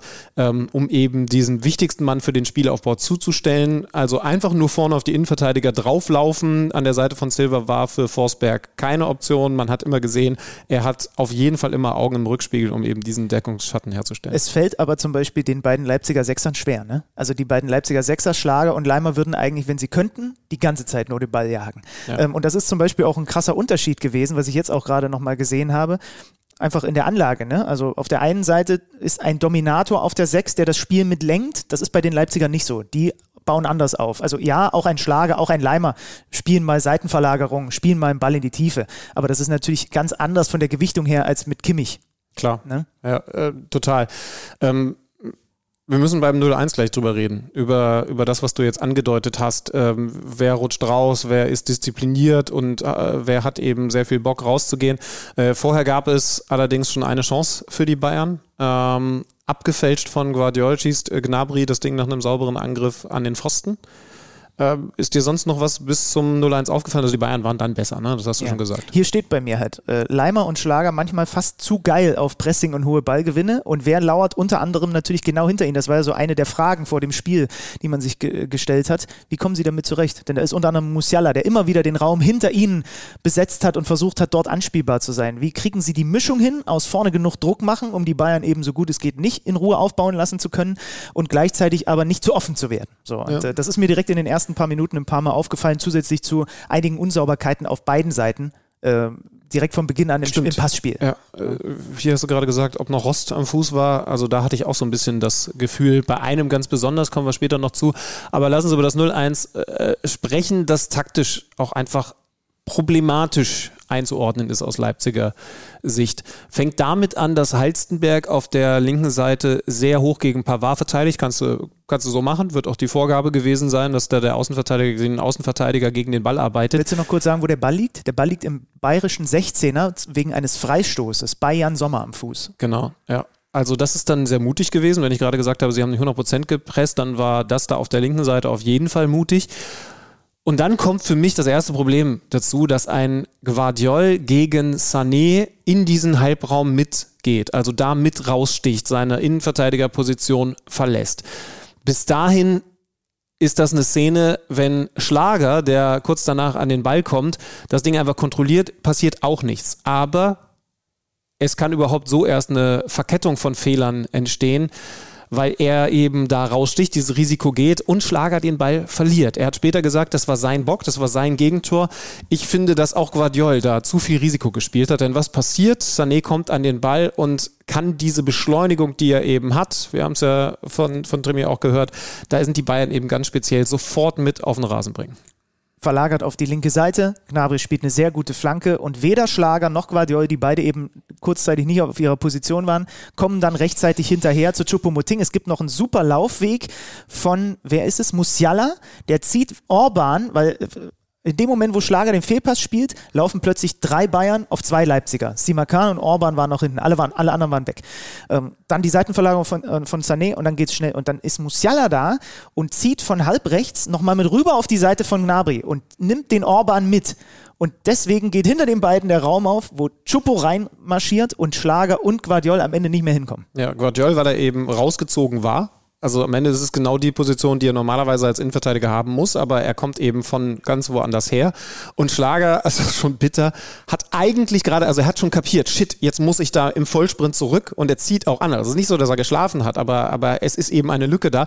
Und er hat ihn gerade eingeholt, als der Pass kommt. Also ich hatte so ein bisschen das Gefühl, es ist dieses, ich muss da hin, ich muss da hin, ich muss da hin, ah, ich bin da. Und dann ist es aber dieses, yeah. dieses Tick kurz abschalten, ja nicht nur da sein, sondern halt auch sofort den Zweikampf verteidigen, denn in dem Moment kommt der Ball und dann hat Schupo einfach die bessere Position. Position. Also ich hatte fast ein bisschen das Gefühl, dass Xaver Schlager sich sagt, ja, ja, jetzt habe ich ihn doch hier. Aber er ist eben noch nicht endgültig in der perfekten Position, um dann nicht einfach nur ihn zu markieren, hier, komm, ich habe Körperkontakt, sondern ich habe auch exakt die richtige Position. Und das nutzt ein Choupo-Moting in seiner Form natürlich aus. Zwölftes Pflichtspieltor in dieser Saison. Vertrag läuft aus, ist auch ein großes Thema, wird immer wieder darüber diskutiert gerade. Was machen Sie mit ihm? Was machen Sie generell der, auf der Sturmposition, dann auch mit Blick auf die kommende Spielzeit? Davor übrigens hatte Goretzka noch ein Abseitstor äh, geschossen, wo du äh, mir nur geschickt hast, du willst darüber reden. Äh, der Licht ist knapp im Abseits und wird dann aktiv. Also, ne, es kommt doch diese Flanke. Ist das die Situation oder verwechsel ich das gerade? Nee, da habe ich dir nicht geschickt. Ach so, okay, gut, ja. dann verwechsel ich das. Also davor das Abseitstor, nochmal kurz, weil da die Diskussion äh, war, der Licht kommt ja nicht an den Ball ran, das ist egal, weil der äh, einen Gegenspieler so leicht äh, checkt und damit sich in einem Zweikampf befindet, den Gegenspieler äh, davon abhält, den Ball zu verlängern. Okay, dann habe ich, das, äh, hab ich das falsch abgespeichert. Nicht, nicht schlimm. Auf jeden ich, Fall. Ich schicke dir auch einfach an so einem Wochenende viele Nachrichten. Ja, das stimmt. Ja. Sagen. Ja. Die, die Bayern führen also mit 1 zu 0, gehen in die Pause. Sind das bessere Team gewesen in Durchgang Nummer 1? Ja, ja. Ein, ein interessanter Satz, den, den ich auch notiert hatte, Julian Nagelsmann sagt nach dem Spiel, dass er mit der ersten Halbzeit nicht so zufrieden gewesen ist, weil sie mit mehr Druck hätten auf die Kette dribbeln können. Und das habe ich auch ein paar Mal gedacht, weil ich bei Julian Nagelsmann eben auch weiß, wie er zu diesem Thema, wann spiele ich den Ball eigentlich auf den Flügel, wann mache ich das Spiel breit und wann ist das eigentlich total Quatsch steht. Denn ich mag seine Ansicht, dass, äh, ich habe vorher auch nicht so gedacht, aber, aber manchmal führen ja Trainergespräche auch dazu, dass man Fußball ein bisschen anders sieht. Das macht dann unseren Job besonders spannend. Man kennt das aus dem Amateurfußball. Ja, schön breit machen, macht das Spielfeld breit, ja, rüber da und dann Seitenverlagerung. Manchmal ist das aber auch total unnötig, denn das Tor ist halt nie auf der Seite. Das Tor ist da vorne. Das heißt also, spiel den verdammten Ball nach vorne, wenn du die Möglichkeit hast. Und den Ball nach außen zu spielen, muss dir überhaupt ja auch was bringen. Einfach nur, weil da zwei Rentner am Spielfeld dran sind und sagen, schön hier mal die Seite gewechselt, ist totaler Quatsch, weil im dürfsten Fall hat die komplette Mannschaft, nachdem der Ball dann auch lange in der Luft gewesen ist, wieder ganz viel Zeit zu verschieben und dann passiert mal so gar nichts. Das heißt also, eine Prämisse, er hat ja sehr, sehr viele Regeln, aber eine Prämisse bei Jürgen Nagelsmann ist eben, den Ball nicht über außen aufzubauen, sondern ins Zentrum. Und das meinte er eben auch gerade in den Halbräumen, wenn dann diese, dieser Platz mal da ist. Das 1-0 war übrigens so eine Szene, ähm, wo sich dann aber eben besser lösen. Mit Tempo drauf, die Gegner zu einer Aktion zwingen, also irgendwas müssen sie machen und dann spielst du ihn raus. Aber nicht, jetzt kann ich gerade und ich spiele ihn gleich mal raus. Weil das ist sofort erstmal aus der Gefahrenzone rausgelöst und gibt noch ein paar andere Gründe, die dazu führen. Das ist mir ein paar Mal aufgefallen, dass dieser Pass zu früh kam. Mach erstmal Druck, guck, dass sie erstmal auf dich rauf müssen. Also setz sie unter Druck, indem du zentral auf das Tor zudribbelst. Übrigens auch eine absolute, ähm, ein absolutes Prinzip der Leipziger, die ja sehr viel übers Zentrum kommen. Und dann kannst du das freigespielte, nämlich den Flügel bedienen. Ja, die Bayern haben ihre Dominanz in wenig Torchancen umgemünzt. Das muss man ehrlicherweise sagen. So kann man es auch zusammenfassen. Die, wir gehen in die zweite Halbzeit und da kommen die Leipziger gut aus der Kabine. Äh, natürlich hilft es auch, wenn man dann einen Ausgleich erzielt, relativ schnell nach Wiederanpfiff. Marcel Halstenberg, der schon im Supercup gegen die Bayern getroffen hatte, ähm, entsteht aus Schlager läuft mit dem Ball ins Seiten aus. Es gibt einen Einwurf für die Münchner tief in der eigenen Hälfte. Alfonso Davis will den Einwurf schnell ausführen auf den sich Richtung Grundlinie orientierenden Joshua Kimmich, der sich sofort anbietet, bekommt den Einwurf, kriegt sofort Druck, wird auch in so einer, in so einer leichten in so einem leichten Halbkreis angelaufen, dass er nicht wieder zum Einwerfer zurückspielen kann, sondern eben, was kann er dann nur machen? Entweder lang schlagen oder diagonal schlagen. Er entscheidet sich für den diagonalen Ball, den er aber nicht so spielt, wie er ihn spielen wollte oder vielleicht darf er ihn auch gar nicht erst dahin spielen. Ähm, er landet auf jeden Fall vor dem eigenen 16er und Halzenberg fängt ihn ab. Es ist ein Zielchip gewesen und das war nicht das Richtige, sondern er muss ihn einfach klären. Genau. Ja. Das hat er dann auch nach, nach dem Spiel im Interview klar gesagt, das auf seine Kappe genommen, hat auch gesagt, nee, das ist von Fonsi auch kein Fehler, dass er den so schnell einwirft, das ist in Ordnung, ich muss das einfach besser machen. Halstenberg fängt den Ball interessanterweise ab. Daraus entsteht dann einmal dieser Chipball, wo man noch diskutieren konnte, äh, Foul Silva gegen Kimmich, ja oder nein? Sehr fair, hat er bei, äh, ja. war bei dir im Mikro, ne? Genau. Er hat gesagt, nee, alles sauber. Genau, war auch also zu wenig. Ja. Dann Flanke von Silva von halb rechts wieder auf den linken Pfosten. Da Soboslai, der den per Kopf etwas unfreiwillig genau auf den eben ja durchgestartet, äh, durchgestarteten Halzenberg hat den Ball erobert und ist sofort mit in den 16er reingegangen. Äh, quasi unfreiwillig als Vorlage hinköpft und der drückt ihn über die Linie zum 1 zu 1 und die Leipziger bestrafen eisekalt, so wie es die Bayern am Ende in der ersten Halbzeit auch gemacht haben, einen äh, Münchner Fehler. Ja, da sieht man dann, dass es natürlich was bringen kann, wenn du, wenn du rausstichst, wie das Heizenberg in dem Moment gemacht hat, auch wenn du permanent die Gefahr hast. Und das finde ich, zeigt dann, hat sich auch fortgesetzt, zeigt so ein bisschen das Spiel, das wir, das wir erlebt haben, dass du gegen die Bayern einerseits mutig sein musst, aber natürlich auch nicht blind sein darfst. Und du hast immer so ein bisschen Blick in den Rückspiegel.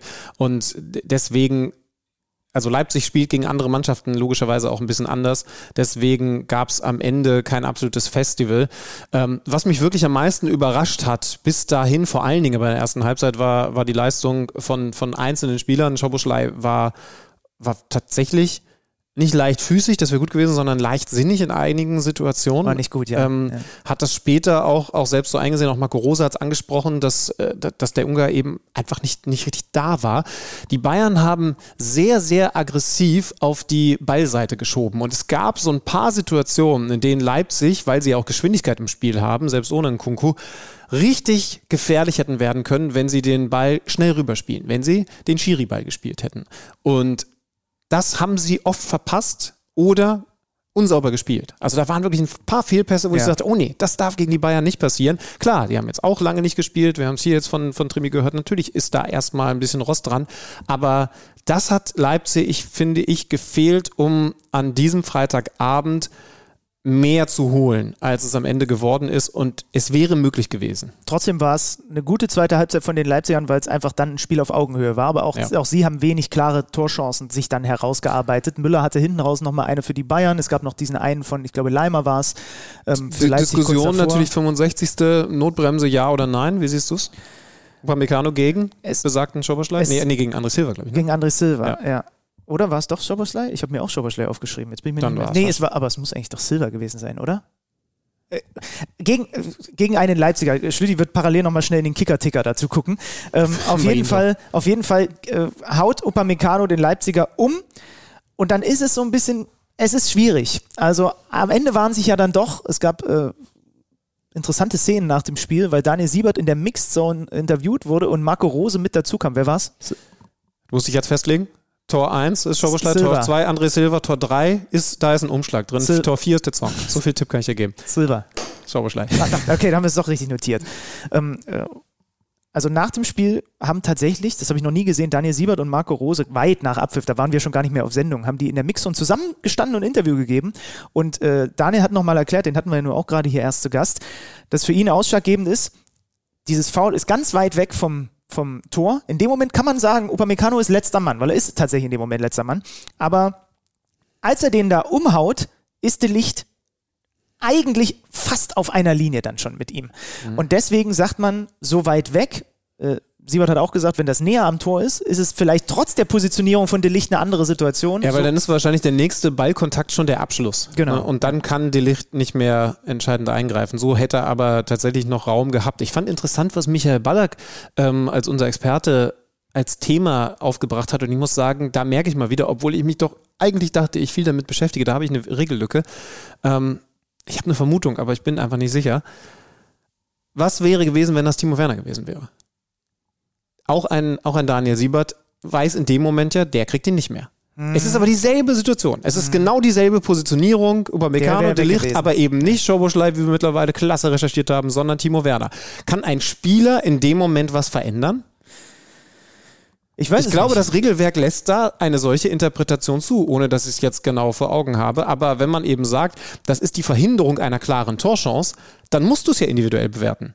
Weil bei Timo Werner wäre es eine klare Torchance gewesen.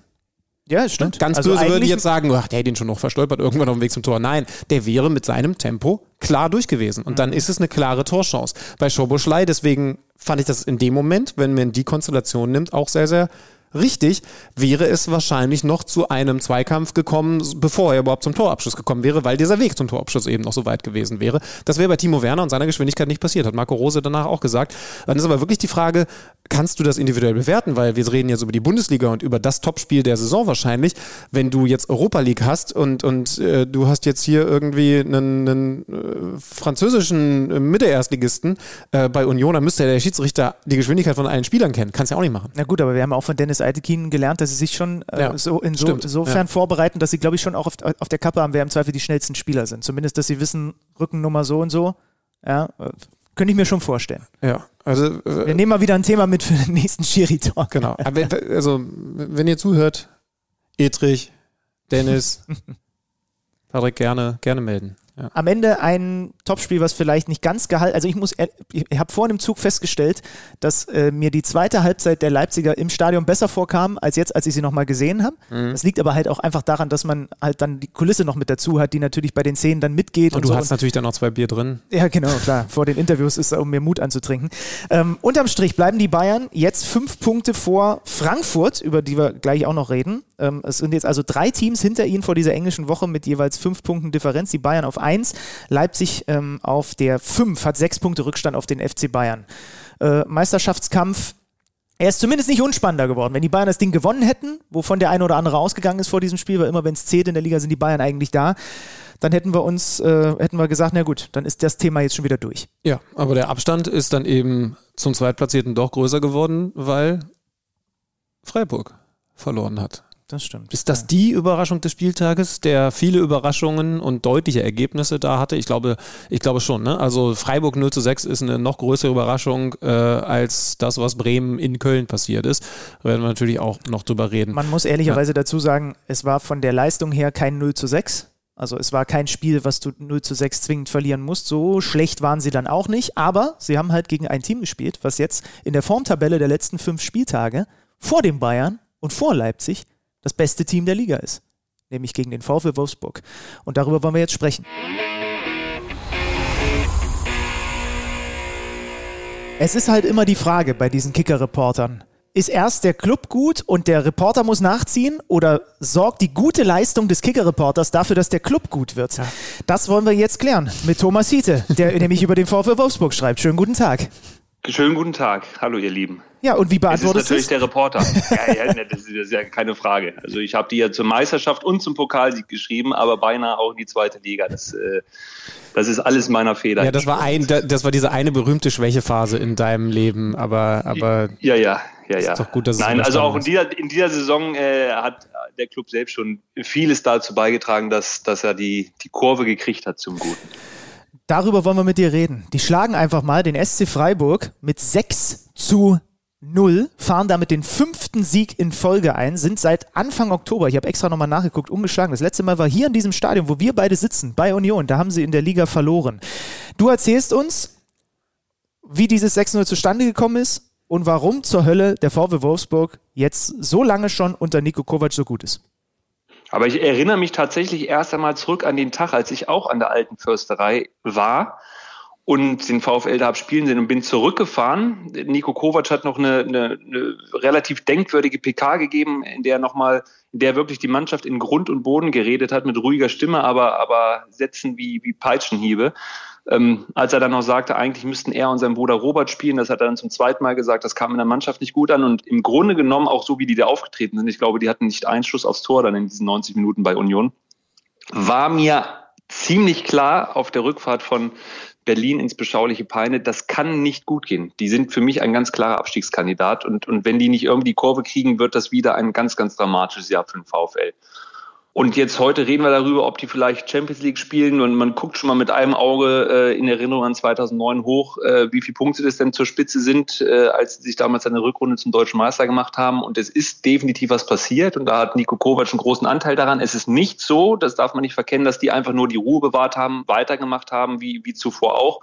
Dann haben sich die Erfolge eingestellt, sondern die haben letztendlich die an den richtigen Schrauben gedreht. Welche Schrauben sind das? Was hat Kovac gemacht mit dieser Mannschaft? Ich, ich, ich, ich überspitze es gerne noch ein bisschen ähm, und zwar durchaus fundiert. Ich habe mich gerade mit Christian Streich ein bisschen unterhalten vergangene Woche. Ähm, das war eben vor dieser Niederlage und er hat schon nicht angedeutet, dass sie verlieren werden, ähm, aber eben ganz klar gesagt, dass diese Mannschaft wie ausgewechselt ist. Und ich habe mich dann auch zurückerinnert, wie, wie Benny und ich zum Beispiel über, über die Zeit mit Florian Kofeld geredet haben, der nun ja auch Ideen hatte, ganz, ganz klar und auch nicht alles falsch gemacht hat.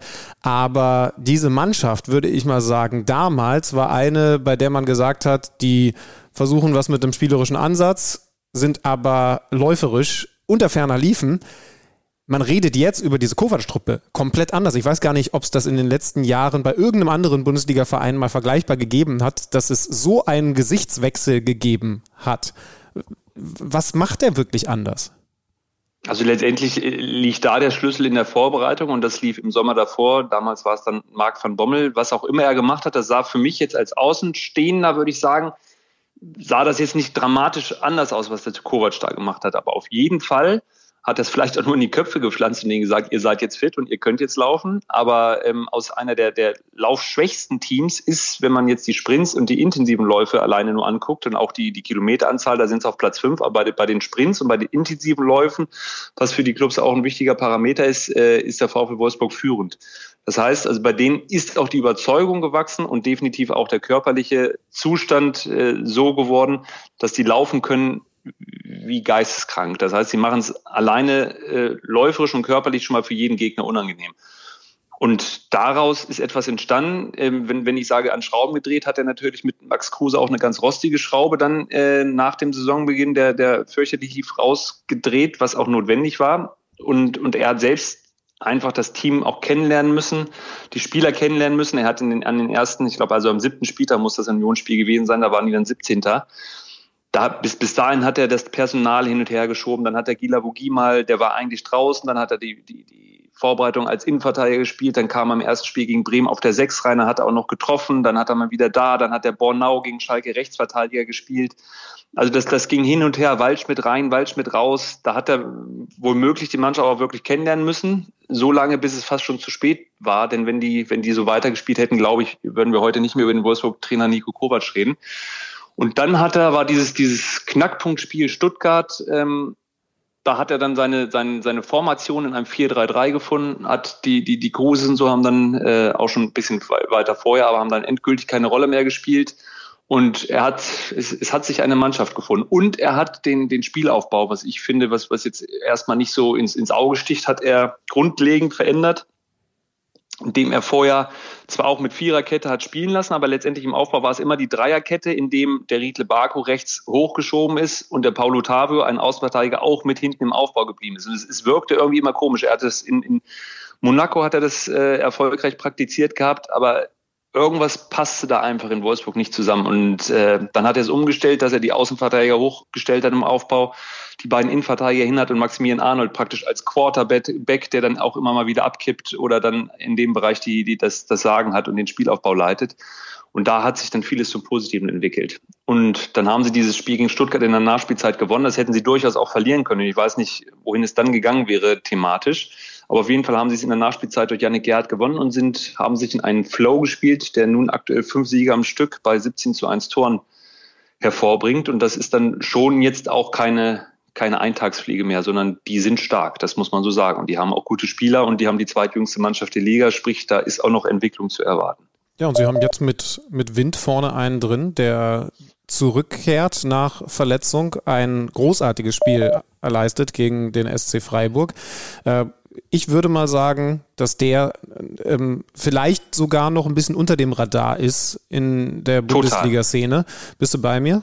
Also ich glaube, der kann noch für mal einen richtigen das, Schub bringen. Für mich ist das, für mich ist das ein, ein in Anführungszeichen ein Topstar, den viele aber noch gar nicht erkennen. Super, und, dann haben wir es äh, nämlich jetzt beide hier gesagt. Ich sehe es genauso. Ja, ja, also für, die. Ich habe ihn am, am, am, Samstag auch gefragt, weil in, in meinem Managerspiel, also ich spiele, stand er jetzt auf dem Transfermarkt. Also ich spiele natürlich den Kicker-Manager auch, so wie ihr, aber parallel noch ein anderes laufen. Da war jetzt auf dem Trans Transfermarkt. Ja, aber muss sich ja breit aufstellen.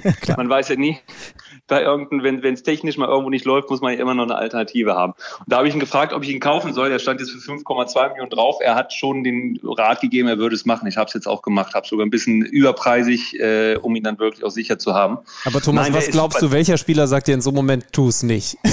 Ich, bin Grütze. da, da gäbe es womöglich wenige, ja.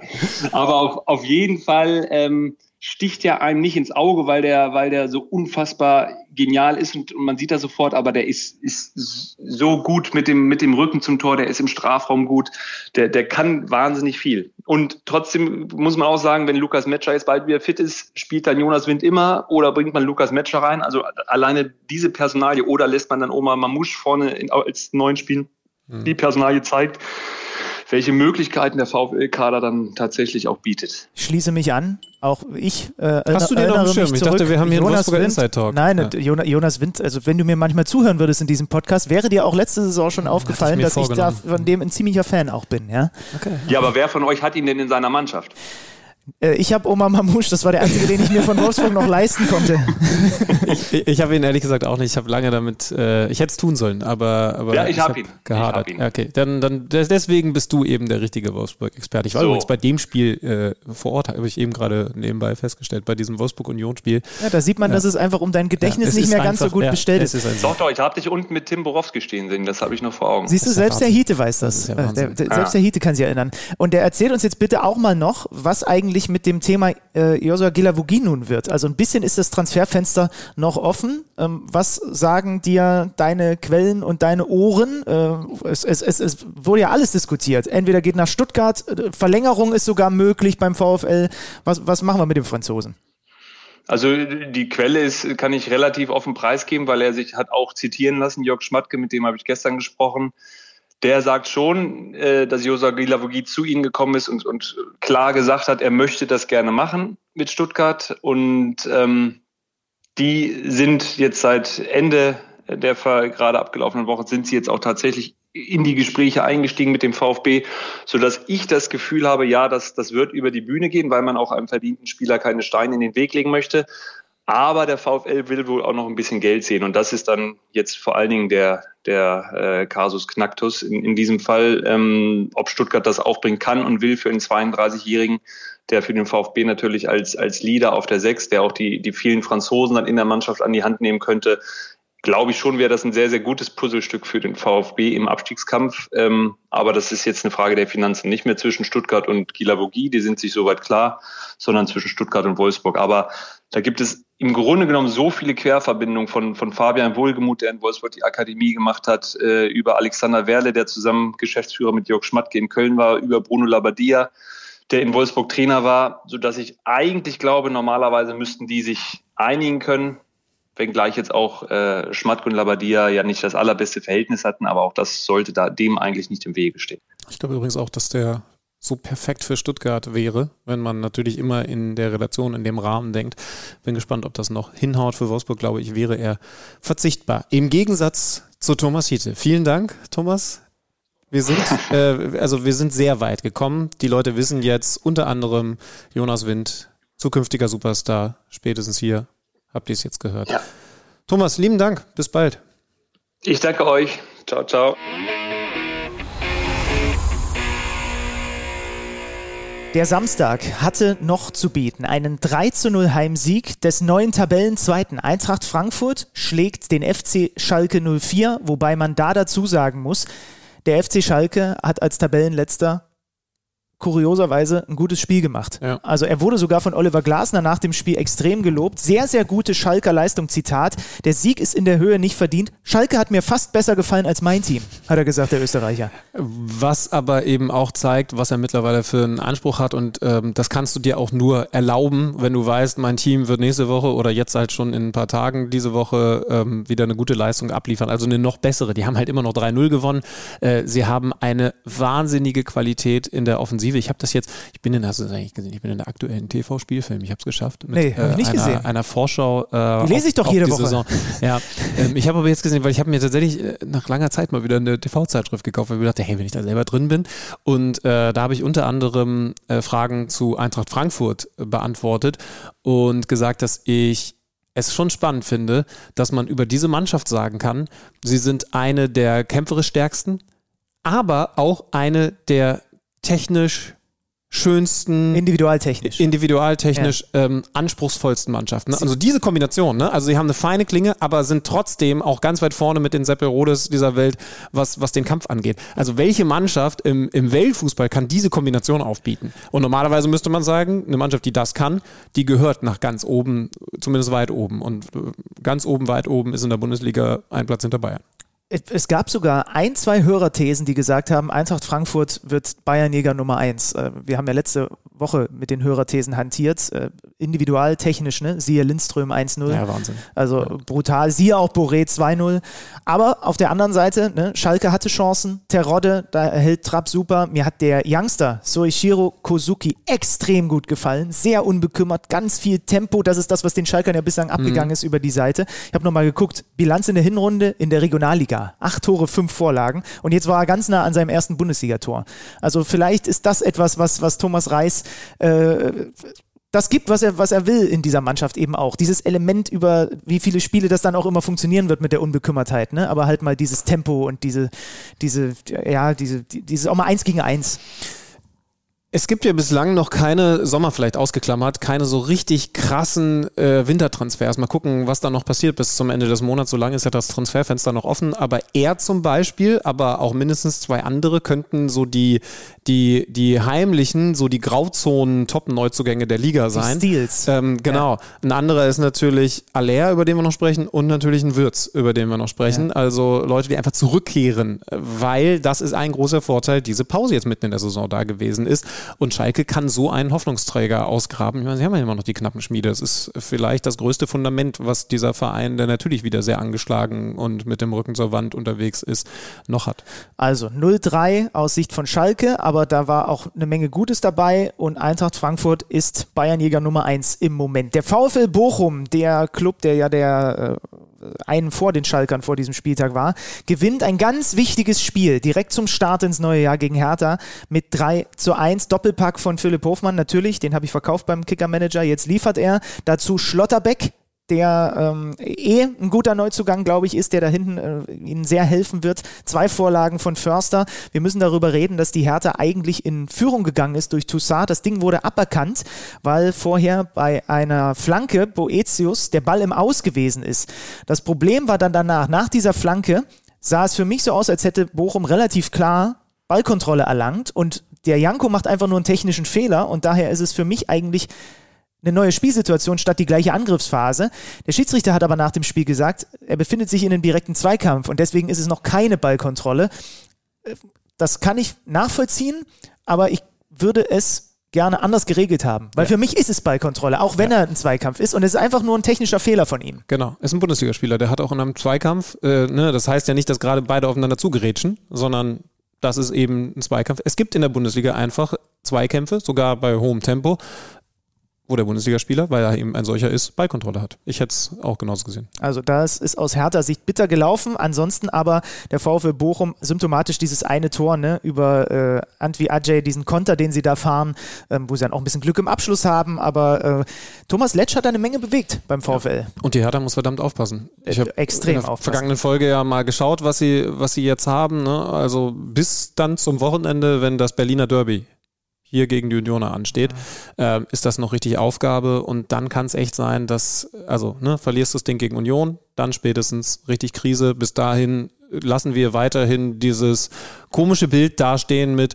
ja, ja, so langsam formt sich da was. Ja, aber sie sind halt trotzdem weit unten drin. Der VfB Stuttgart macht, obwohl er nur 1 zu 1 gegen Mainz spielt, zu Hause trotzdem einen Schritt aus der Krise, würde ich sagen. Denn ich habe es gesehen, wie Bruno Labbadia, der nach dem Spiel klar angesprochen hat, sie hätten die drei Punkte verdient gehabt. Sie haben die deutlich dickeren Chancen in der zweiten Halbzeit gehabt, nachdem Girassi sie in Führung bringt und Ingwertsen äh, vom Elfmeterpunkt ausgleicht. Mehrere Chancen, Girassi, Aluminium, Wagnermann, dieses Riesending kurz oh ja. vor Schluss.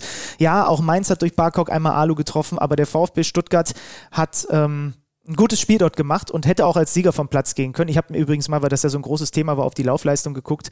Äh, Mainz ist trotzdem deutlich mehr gelaufen, aber das sagt halt nicht immer was aus über wer besser und schlechter ist in so einem Spiel. Und in dem Spiel war der VfB schon das bessere Team. Und beschlossen wurde der Samstag durch ein 7 zu 1 von Köln gegen Bremen.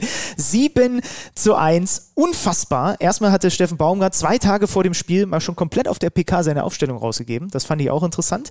Ähm, und wenn du dann guckst, natürlich natürlich, also Bremen hat jetzt mal gemerkt, wie sich das Spiel für die Gladbacher in Bremen am achten Spieltag angefühlt hat. Kannst du dich da erinnern? Ja, ja, stimmt, da lagen ja. sie nach 37 Minuten 0-4 hinten, die Gladbacher.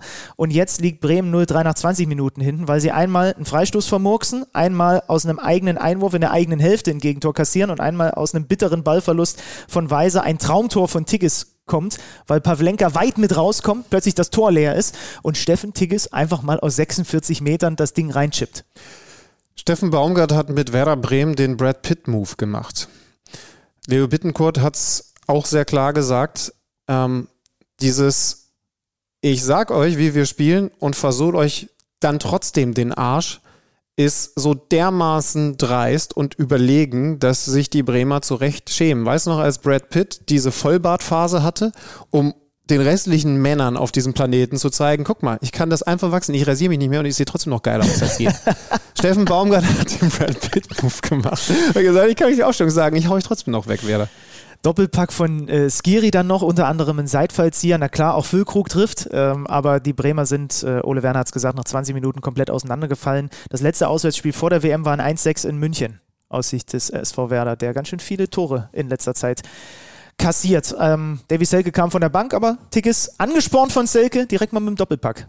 Ja, und Läuft. Ja, und weiteren Torbeteiligungen. Also ich fand ja übrigens dieses Ding da aus fast 50 Metern, äh, also sagt mir bitte nicht, dass das ein Traumtor gewesen ist, denn das Tor war leer. Er hat, Stichwort Ballkontrolle, auch verhältnismäßig viel Zeit den sollte man dann auch reinschießen. Ah, also, komm, das kannst du so nicht sagen. Ja, aber du kannst nicht sagen, dass das ein geniales Ding gewesen ist oder so. Ja, der läuft halt in, in die gegnerische Hälfte. Ja, das ist schon anspruchsvoll, den dann da trotzdem reinzumachen. Also als Bundesliga-Profi finde ich, muss das eine er klare über 50 Prozent aber sein. Ob er aber reingeht, weil dann ist die Frage, ne, der muss er nochmal, wenn er aufditscht, geht er vielleicht drüber. Ja, okay, da, wenn das passiert, dann hätte ich noch gesagt, kann er, kann er nicht viel okay, machen. Okay, darauf aber, können wir uns einigen. Ja, also er muss auf den Kasten zumindest kommen. Genau, so und äh, ja, aber ich will es also, also vor allen Dingen nicht seine Leistung kleinreden, war natürlich überragend also viele werden gesagt haben, warum holen wir den Selke, wenn wir dann trotzdem diese Ticketswurst aufstellen? Ja, jetzt wisst ihr es.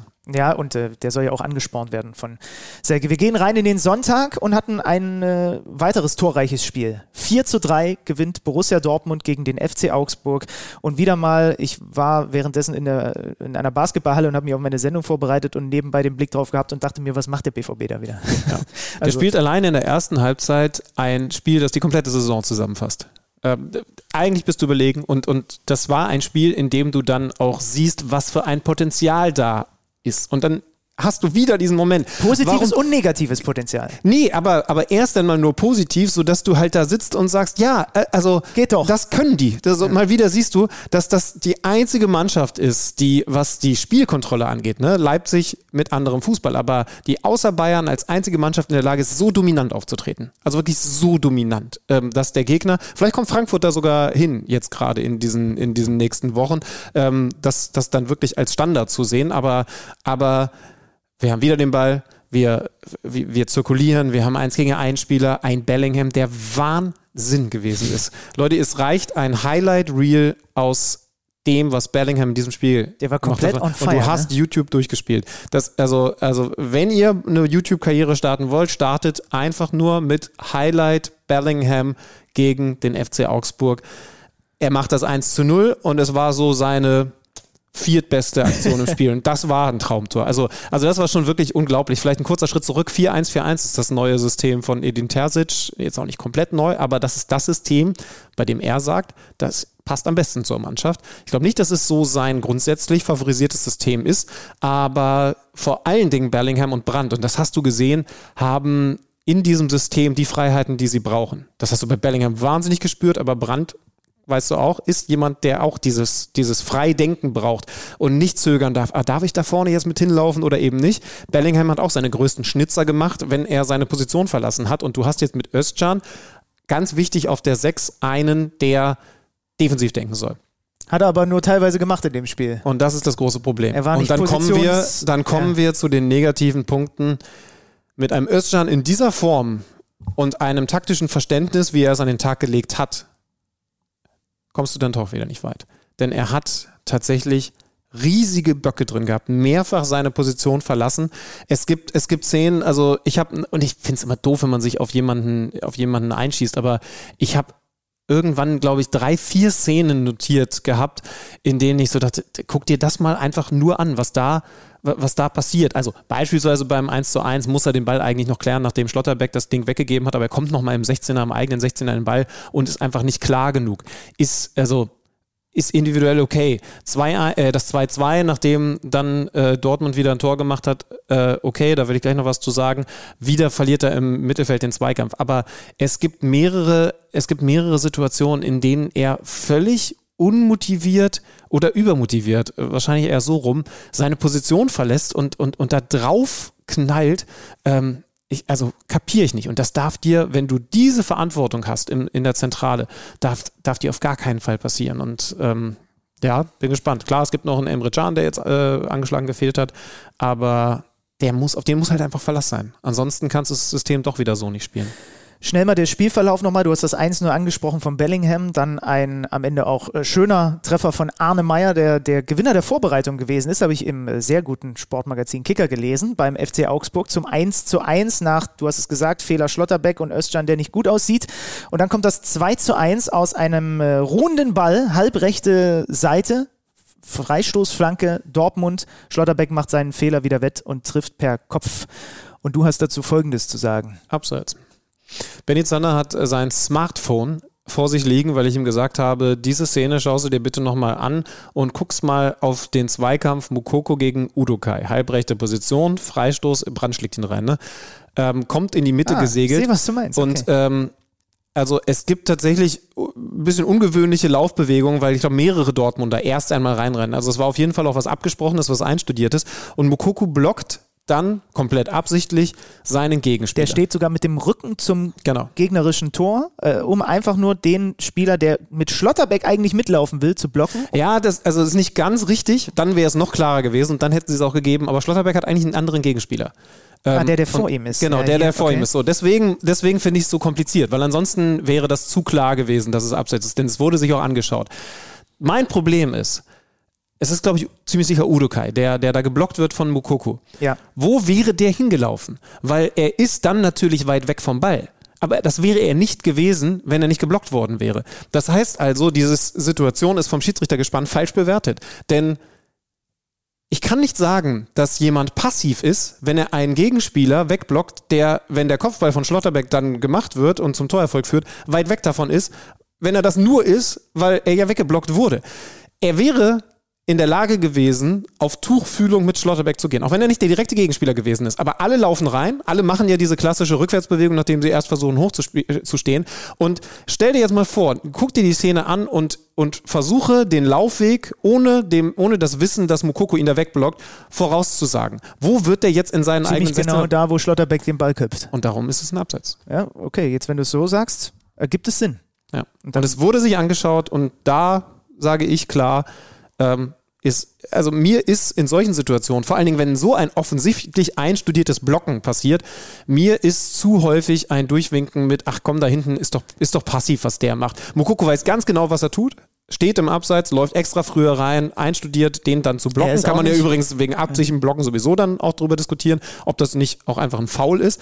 Aber, aber da ist es für mich ein so aktives äh, Verhindern, dass der auf die Position, wo der Ball dann am Ende hinkommt, zumindest in den groben Raum. So, aber ich kann nicht sagen, ja, vielleicht wäre er ja auch nicht hingekommen. Nee, weil das ist ja erst einmal die Schuld von Mokoko, dass wir nicht herausfinden, wo er hingelaufen wäre. Und sehr wahrscheinlich wäre es zumindest grob in die Richtung gewesen. Natürlich kriegt der BVB den Ausgleich durch Demirovic nach Vorlage äh, Engels. Da muss man übrigens auch mal dazu sagen, Augsburg war ja sehr aktiv in der Winterpause. Fünf Neuzugänge geholt, die haben alle im Laufe des Spiels, äh, teilweise standen sie von Beginn an drauf, teilweise wurden sie eingewechselt und alle bringen irgendwie interessante Dinge mit sich. Dieser Jeboa, dieser Bel Der- der Bellio, Nachnamen. der, dieser Bellio, ähm, äh, äh, also das ist äh, Ja, der auch, hat mir gut gefallen. auch, Der auch dieser Engels, ähm, da, Ja. da bei dem 2-2 klärt äh, Ryerson irgendwie so ein bisschen komisch dann auf der Linie, aber will ich ihm auch keinen riesen Vorwurf machen. Dann in der zweiten Halbzeit gut von Engels, ne? ja, Also, ja, ja. richtig gute Vor Vorlage. Dann kann Demirovic sogar, hat eine Riesenchance in der 61. das 3 zu 2 zu machen. Und stattdessen macht das Bino Gittens mit einer schönen Einzelaktion vom linken Flügel und einem Schlenzer. Dann nochmal der Ausgleich für den FCA. Chapeau. Nochmal zurückzukommen in dieses Spiel. Colina nach äh, Abstauber. Äh, Jeboa hat vorher den Pfosten getroffen. Auch da im Übrigen wieder ersten Fehlpass von Schlotterbeck. Dann sticht Hummels auch da raus, berechnet den Ball vollkommen falsch. Also defensiv ist das wirklich teilweise echt Hanebüchen gewesen. Und der FCA halt super effizient. Und dann das Traumtor von Reina zum 4 zu 3 entstand. Ja. Es hatte nochmal Dimirovic sogar die Chance auf 4 zu 4 zu stellen. Also was sie In der da defensiv 89. Das ist so eine Beispielszene. Ähm, schaut da mal einfach mal explizit auf, auf Özcan, ähm, wie der in dieser 89. Minute äh, äh, Richtung Seitenauslinie als eigentlich Ankerpunkt im zentralen defensiven Mittelfeld rausläuft. Er kommt auch gar nicht mehr in den Zweikampf. Äh, Raureleo setzt sich dann dagegen andere Dortmunder durch, aber das, das geht nicht. Also das, also das ist nicht zu erklären, wie er da auf einmal nach außen läuft, Zentrum ist blank.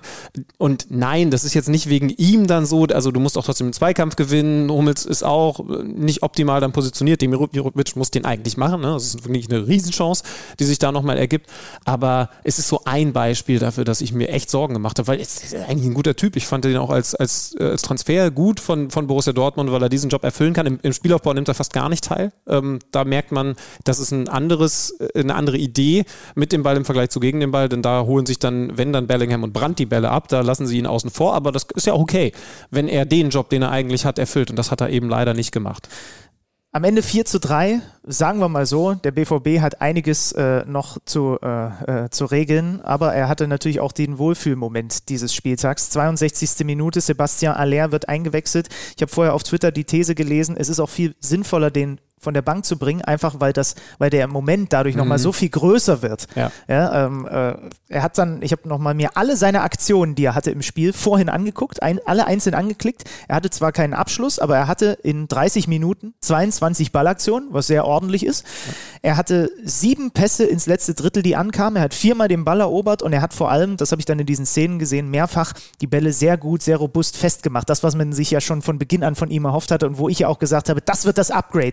Direkt der erste Ballkontakt zum Beispiel. Lässt da klatschen in den Fuß äh, vom Mitspieler mit dem Rücken zum gegnerischen Tor in der Nähe von der Mittellinie. Und da gab es ein paar Situationen, wo du gesehen hast, was er für ein Element im, im Unterschied zum Beispiel zum Modest reinbringt. Total, genau. Auch im Unterschied zu Mokoko und der äh, kann äh, Vertragsverlängerung Mokoko machen wir auch nochmal ein int- intensiver wahrscheinlich, aber, aber der kann in dieser ganzen Mischung, ne, diese, diese jetzt zum Glück tolle Geschichte, ähm, alles was davor so tragisch war mit seiner Krebserkrankung, diese tolle Geschichte, aber dazu auch seine Spielweise, nämlich das Mitreißende, zu einem absoluten Liebling werden oder ist es im Grunde jetzt schon und, und wird das noch weiter ausbauen. Wie gesagt, in dieser Kombination, ne, der hat auch was Auffälliges. Der ist nicht äh, irgendwie mal dann in der 90. Minute per Kopf da, sondern der, der will teilnehmen. Man muss ja bei ihm wirklich sagen, nicht falsch einschätzen. Das ist nicht der Typ, der nur im 16er auf den hohen Ball wartet. Ganz im Gegenteil. Genau, er ist gar nicht so kopfballstark. Das wäre so sein Punkt, an dem er noch arbeiten müsste. Aber er, er kann mit dem Rücken zum Tor wahnsinnig, wahnsinnig viel. Ähm, also so, wo zum Beispiel ein Wind bei Wolfsburg äh, für selbigen sorgen kann, kann er das auch in der Offensive bei Dortmund. Und das ist schon, ich, ich finde ja diese Wandspieler, äh, Ja, also wir hatten, wir hatten so zehn Jahre im Fußball, diese falsche neun Jahre, in denen das einfach nicht wichtig genug offensichtlich äh, war. Ähm, und, und, und jetzt finde ich, wenn du dieses Element wieder drin hast, dass du den Ball da vorne hinspielen kannst, dann ist das so gewinnbringend und er kann das ins Dortmunder Spiel reinbringen. Schön, dass er wieder da ist. Gladbach verliert gegen Bayer Leverkusen mit 2 zu 3 und wir gucken auf die Xabi Alonso-Tabelle. Fünf Siege aus acht Spielen bei 19 zu 12 Toren. Also hat insgesamt 16 Punkte geholt, holt zwei Punkte im Schnitt. Die einzigen beiden Pleiten unter ihm in Leipzig und in Frankfurt, wo du ja wohl mal verlieren kannst. Ne? Ähm, ist der vierte Sieg in Folge. Ähm, obwohl Flo Wirtz noch gar nicht so einen krassen Impact hatte, weil der leicht erkältet war und erst in der 75. reingekommen ist. Da gab es aber im Übrigen auch in der 90. eine Szene. Gewinnt den Ball am eigenen 16er, behauptet ihn dann in einem Dribbling gegen zwei Spieler, macht ein paar Meter und öffnet dann mit einem diagonalen Ball aus dem Fußgelenk den rechten Flügel. Der landet dann zwar knapp im Aus, aber da hast du sofort schon wieder gesehen, was aufblitzt bei Flo Wirtz. Ähm, äh, Ganz kurz, Flo Wirtz, Jamal Musiala, Jude Bellingham in einer Liga Leute, lasst uns die Zeit genießen. Das ist absolut so. Ähm, äh, Omlin beim Debüt muss dreimal hinter sich greifen, weil seine Vorderleute einfach dieses Tempo der, der Leverkusener nicht matchen können. Also da gibt es einfach einen riesigen Temponachteil. Es gab übrigens zwischendurch eine Statistik, dass neun der schnellsten elf Spieler in dieser Partie Leverkusener waren. Ja, neun der elf. Also, also nur, ich weiß nicht, welche, welche Gladbacher die beiden waren, die dann zumindest in dieser Reihe mit drin waren, aber dieser ganze Kader ist auf Geschwindigkeit. Schnelles Umschalten führt zum 1-0 von Bakker am Ende. Dann dieses 2 zu 0 von Adli, der übrigens auch eine super Vorbereitung gespielt hat, wo Elvedi den Ball falsch berechnet mhm. und dann aber gar, der hat nicht mal mehr eine Chance, einen Foul zu machen. Ja. Und er ist nicht mal, nachdem er sich verschätzt hat, hinter ihm, sondern er ist immer noch leicht vor ihm, ja. aber zu leicht, sodass er überholt wird. Und da haben die Gladbacher halt extreme Temponachteile einfach in der letzten Linie gehabt gegen ja. Leverkusen und das haben die immer wieder eiskalt ausgespielt. Beim 3-0 Amiri sind sie dann auch einfach zu passiv gewesen, äh, die, die Gladbacher. Äh, auch da wieder in der Entstehung Hackentrick Diaby, wie sie es dann mit Frimpong und ihm auf der Seite immer immer wieder machen. Das ist auch einfach, wenn sie einen guten Tag haben, brutal. Trotzdem, äh, Gladbach kommt durch zwei Tore von Joker Stinde nochmal zurück, aber zu mehr reicht es dann nicht. Das zweite Tor von Stinde an die Unterkante der Latte war besonders schön.